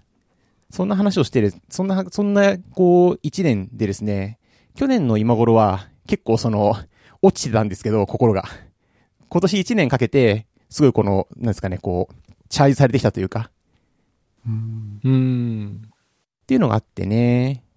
で、こういう変、その、社会で、その、社会とか会社で生きることって、あの、自分の価値をどうやって換金するかっていう話で、その、なんですかね、えっと、その時々で、その一番高く売る方法が変わると思うんですけど、うんうんうん。僕が今やってるのって、今まで僕が持ってきた、あの、得てきた、その、知識のうち、みんなが持っていない知識を、プログラミング的なところで、その、プログラムとかコンピューター的なところで、そのみんなに、こう、サービスするっていうところなんですよね。なん最前線で、今扱ってる、その製品の知識で殴るっていうよりは、その、今まで20年やってきたことで、みんなが持ってないところを殴るみたいなところになっていて、その仕事の仕方が変わったなっていうふうにちょっと思っていて、これはこういう変化っていうのは、僕だけじゃなくて、ある程度みんなそういう変化をしていたりし、で、それをなんかその、えっと、なんていうんですかね、偏らせて言うと、年を取ったらマネージメントやらなきゃダメだよっていう話とか、プログラマー35歳定年説とかになってるんじゃないかなっていう気はちょっとしてるんですけど、どうですか？うん。皆さんは。そうです。まあ僕は、まあ立場上、まあ外部の人間として関わるので、マネージメントするってことはやっぱなくて、で、だから基本的にはもうえエンジニアっていう立場ですよね。その、えっ、と、コードを書かない関わり方をしても、技術の人間として関わってアドバイスするとかになるんで、そういう意味では、うん、その、特にエンジニアの人をマネージメントするっていうことは僕はないですね。ただ周りを見てると確かに、あの、だ、だんだんやっぱりみんなそういうふうにロールが変わっていくっていうのはやっぱり見てるので、うん。で、僕らの業界自体がまだ若いじゃないですか。特にウェブの業界ってもうものすごく若いんで、まだまだ。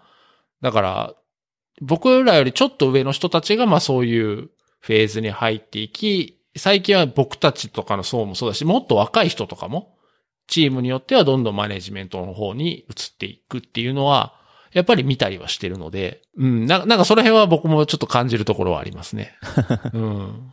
そうですよね。なんで、まあちょっとそういうのをやってきてですね、まああの来年っていう意味で言うと、なんかその僕がその会社の中で持っている希少価値にもうちょっとフォーカスして、それを使っていきたいな、みたいに思っていて、来年は今までそんなことやろう、やりたいと全く思ってなかったんですけど、あの採用とか教育とか、まあ、あと技術的火消し、これはもう今もやってることなんですけども、うん。まあ、教育採用ってあたりって、その、みんなが快適に、その、生活、なんですかね、仕事をするための土台なんで、で、まあ、その技術的引きっていうのはやっぱり土台の部分だと思うんで、あの、土台を支えるのが、あの、僕の来年の役割かな、みたいな。今までは割とその最前線で切った張ったやってたんですけど、まあ、しばらく土台をやってると、その僕自身に、あの、ドゥルーパルのノウハウが溜まって、また前線に出たくなるかもしれなくって、まあそういうそのループはあるかもしれないんですけど、ちょっと今年はその、すごい、あの、働き方を変えたというか、今までは僕はその前線にいないと、もう僕は死んでしまうって、あの、つまり、社会的に死んでしまうって思ってたんだけども、ちょっとその、なんていうんですかね、その、心の無理が、あの、別にその、なんていうんですかね、えっと、鬱になるとかでは全然ないんですけども、うんもうちょっときついなと思って、ちょっと下がってみたら、あの、思いのほか良かったっていう。なんかある種、その降りたというか、それは最、最前線で任せられる人が増えたから降りれた。まあそれはね、ある、あの、とこあると思います。ただ、やっぱりその、あの、なんですかね、役員っていう立場で言うと、やっぱり、その、今、だから自分が一番上手くなきゃいけないなっていうふうには思ってはいるんですけどね。うんうんうん何やるにしてもね。うんうんそうですね。そういうのありますね。うん。そうなんですよ。なんで結構その、今年はすごい変化し、来年はその変化した、あの、た働き方をして、えー自分の価値を換金していきたいなと思っているというか。うんうん。で、まあ一方で、あの、ライフワークとしてのコンピューターの関わりは、まあなんか OS 作ったり CPU 作ったりしなきゃ、したく。まあなんか仕事で使う技術は仕事で使う技術で、今まではね、そこがが一致し、たまたま一致していたので、すごく良かったんですけれども、まあ別にそれが乖離してもいいかなと。まあコンピューターだしな、みたいな感じなんですよね。これちょっとね、あれですね、あの、ちょっとこう、よ、僕は皆さんよりこういうのを感じるのが遅いのかもしれないなっていう気はちょっとしてる。遅い。こうこういう変化。だみんなが35歳と思ってることを、僕は43歳になって思ってるのかなっていう気は、ちょっとしてる。でもそれは35歳の人は上からガンって言われてそうなっちゃうけど、まあそうか。は長谷川さんは結構人生コントロールできる立場だからじゃないですか。まあそれはそうかもしれないね。でもまあ不思議な、不思議っていうかすごいのは、これだけ仕事して CPU とかも作って、アニメとかを見て、その上であんだけカンファレンスやりまくってるのが本当すごい。すごいというか、どうやって時間 作ってるんですか、ね、見てないよ。アニメ見てない。見てない。いや、でも時間はすごい使ってやってるなって思いますけどね。うん。まあカンファレンスは、もうできるだけコードを書いてコードに落とす。カンファレンスアザーコードですよ。カンファレンスアザーコード。いいっすね。なんでどうやって生きていきますかねと。うん。そうですね。うん。あんまり人生で悩んでこなかったけど、あの、今年はちょっとこう、人生、人生について悩んだよね。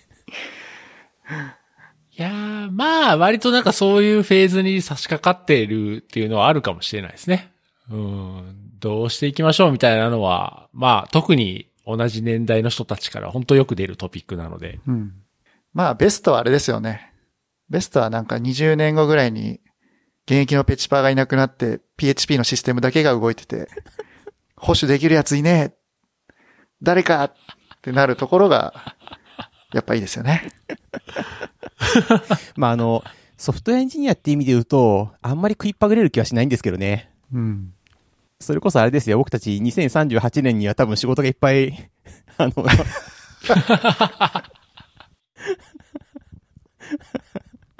あっちの Linux がこうなんかあの動かない32ビット。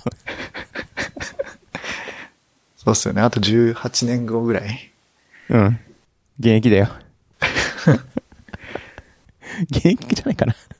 はい。というわけでね、こう、来年ちょっとでも楽しみなんですよ。今年その、なんですかね、自分が変化して、やることを、フォーカスしたい場所を変えて、でそれで動き始めて、ちょっとやっぱりこう、その効果が出始めてきてるんで、よし、来年もっとやるぞ、みたいな。やっぱ採用とかも、その、本気でやり始めると、やっぱりこれはこれで、その、奥が深く面白いというか、うん。すっごい面接してるんですよ。もうね、1日ね、3人とか面接するとね、もうね、すごいっすね。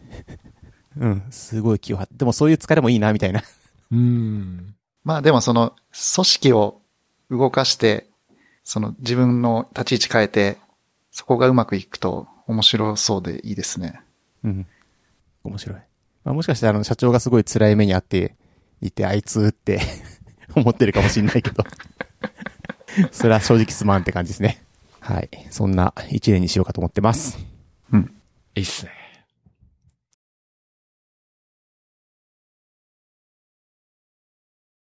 まあ今日は年末スペシャルということで、まあ多分聞く人もね、あの、年末ゆっくり休みの頃に聞くだろうということで、まあ長くてもいいかなと思っても撮ってますけど。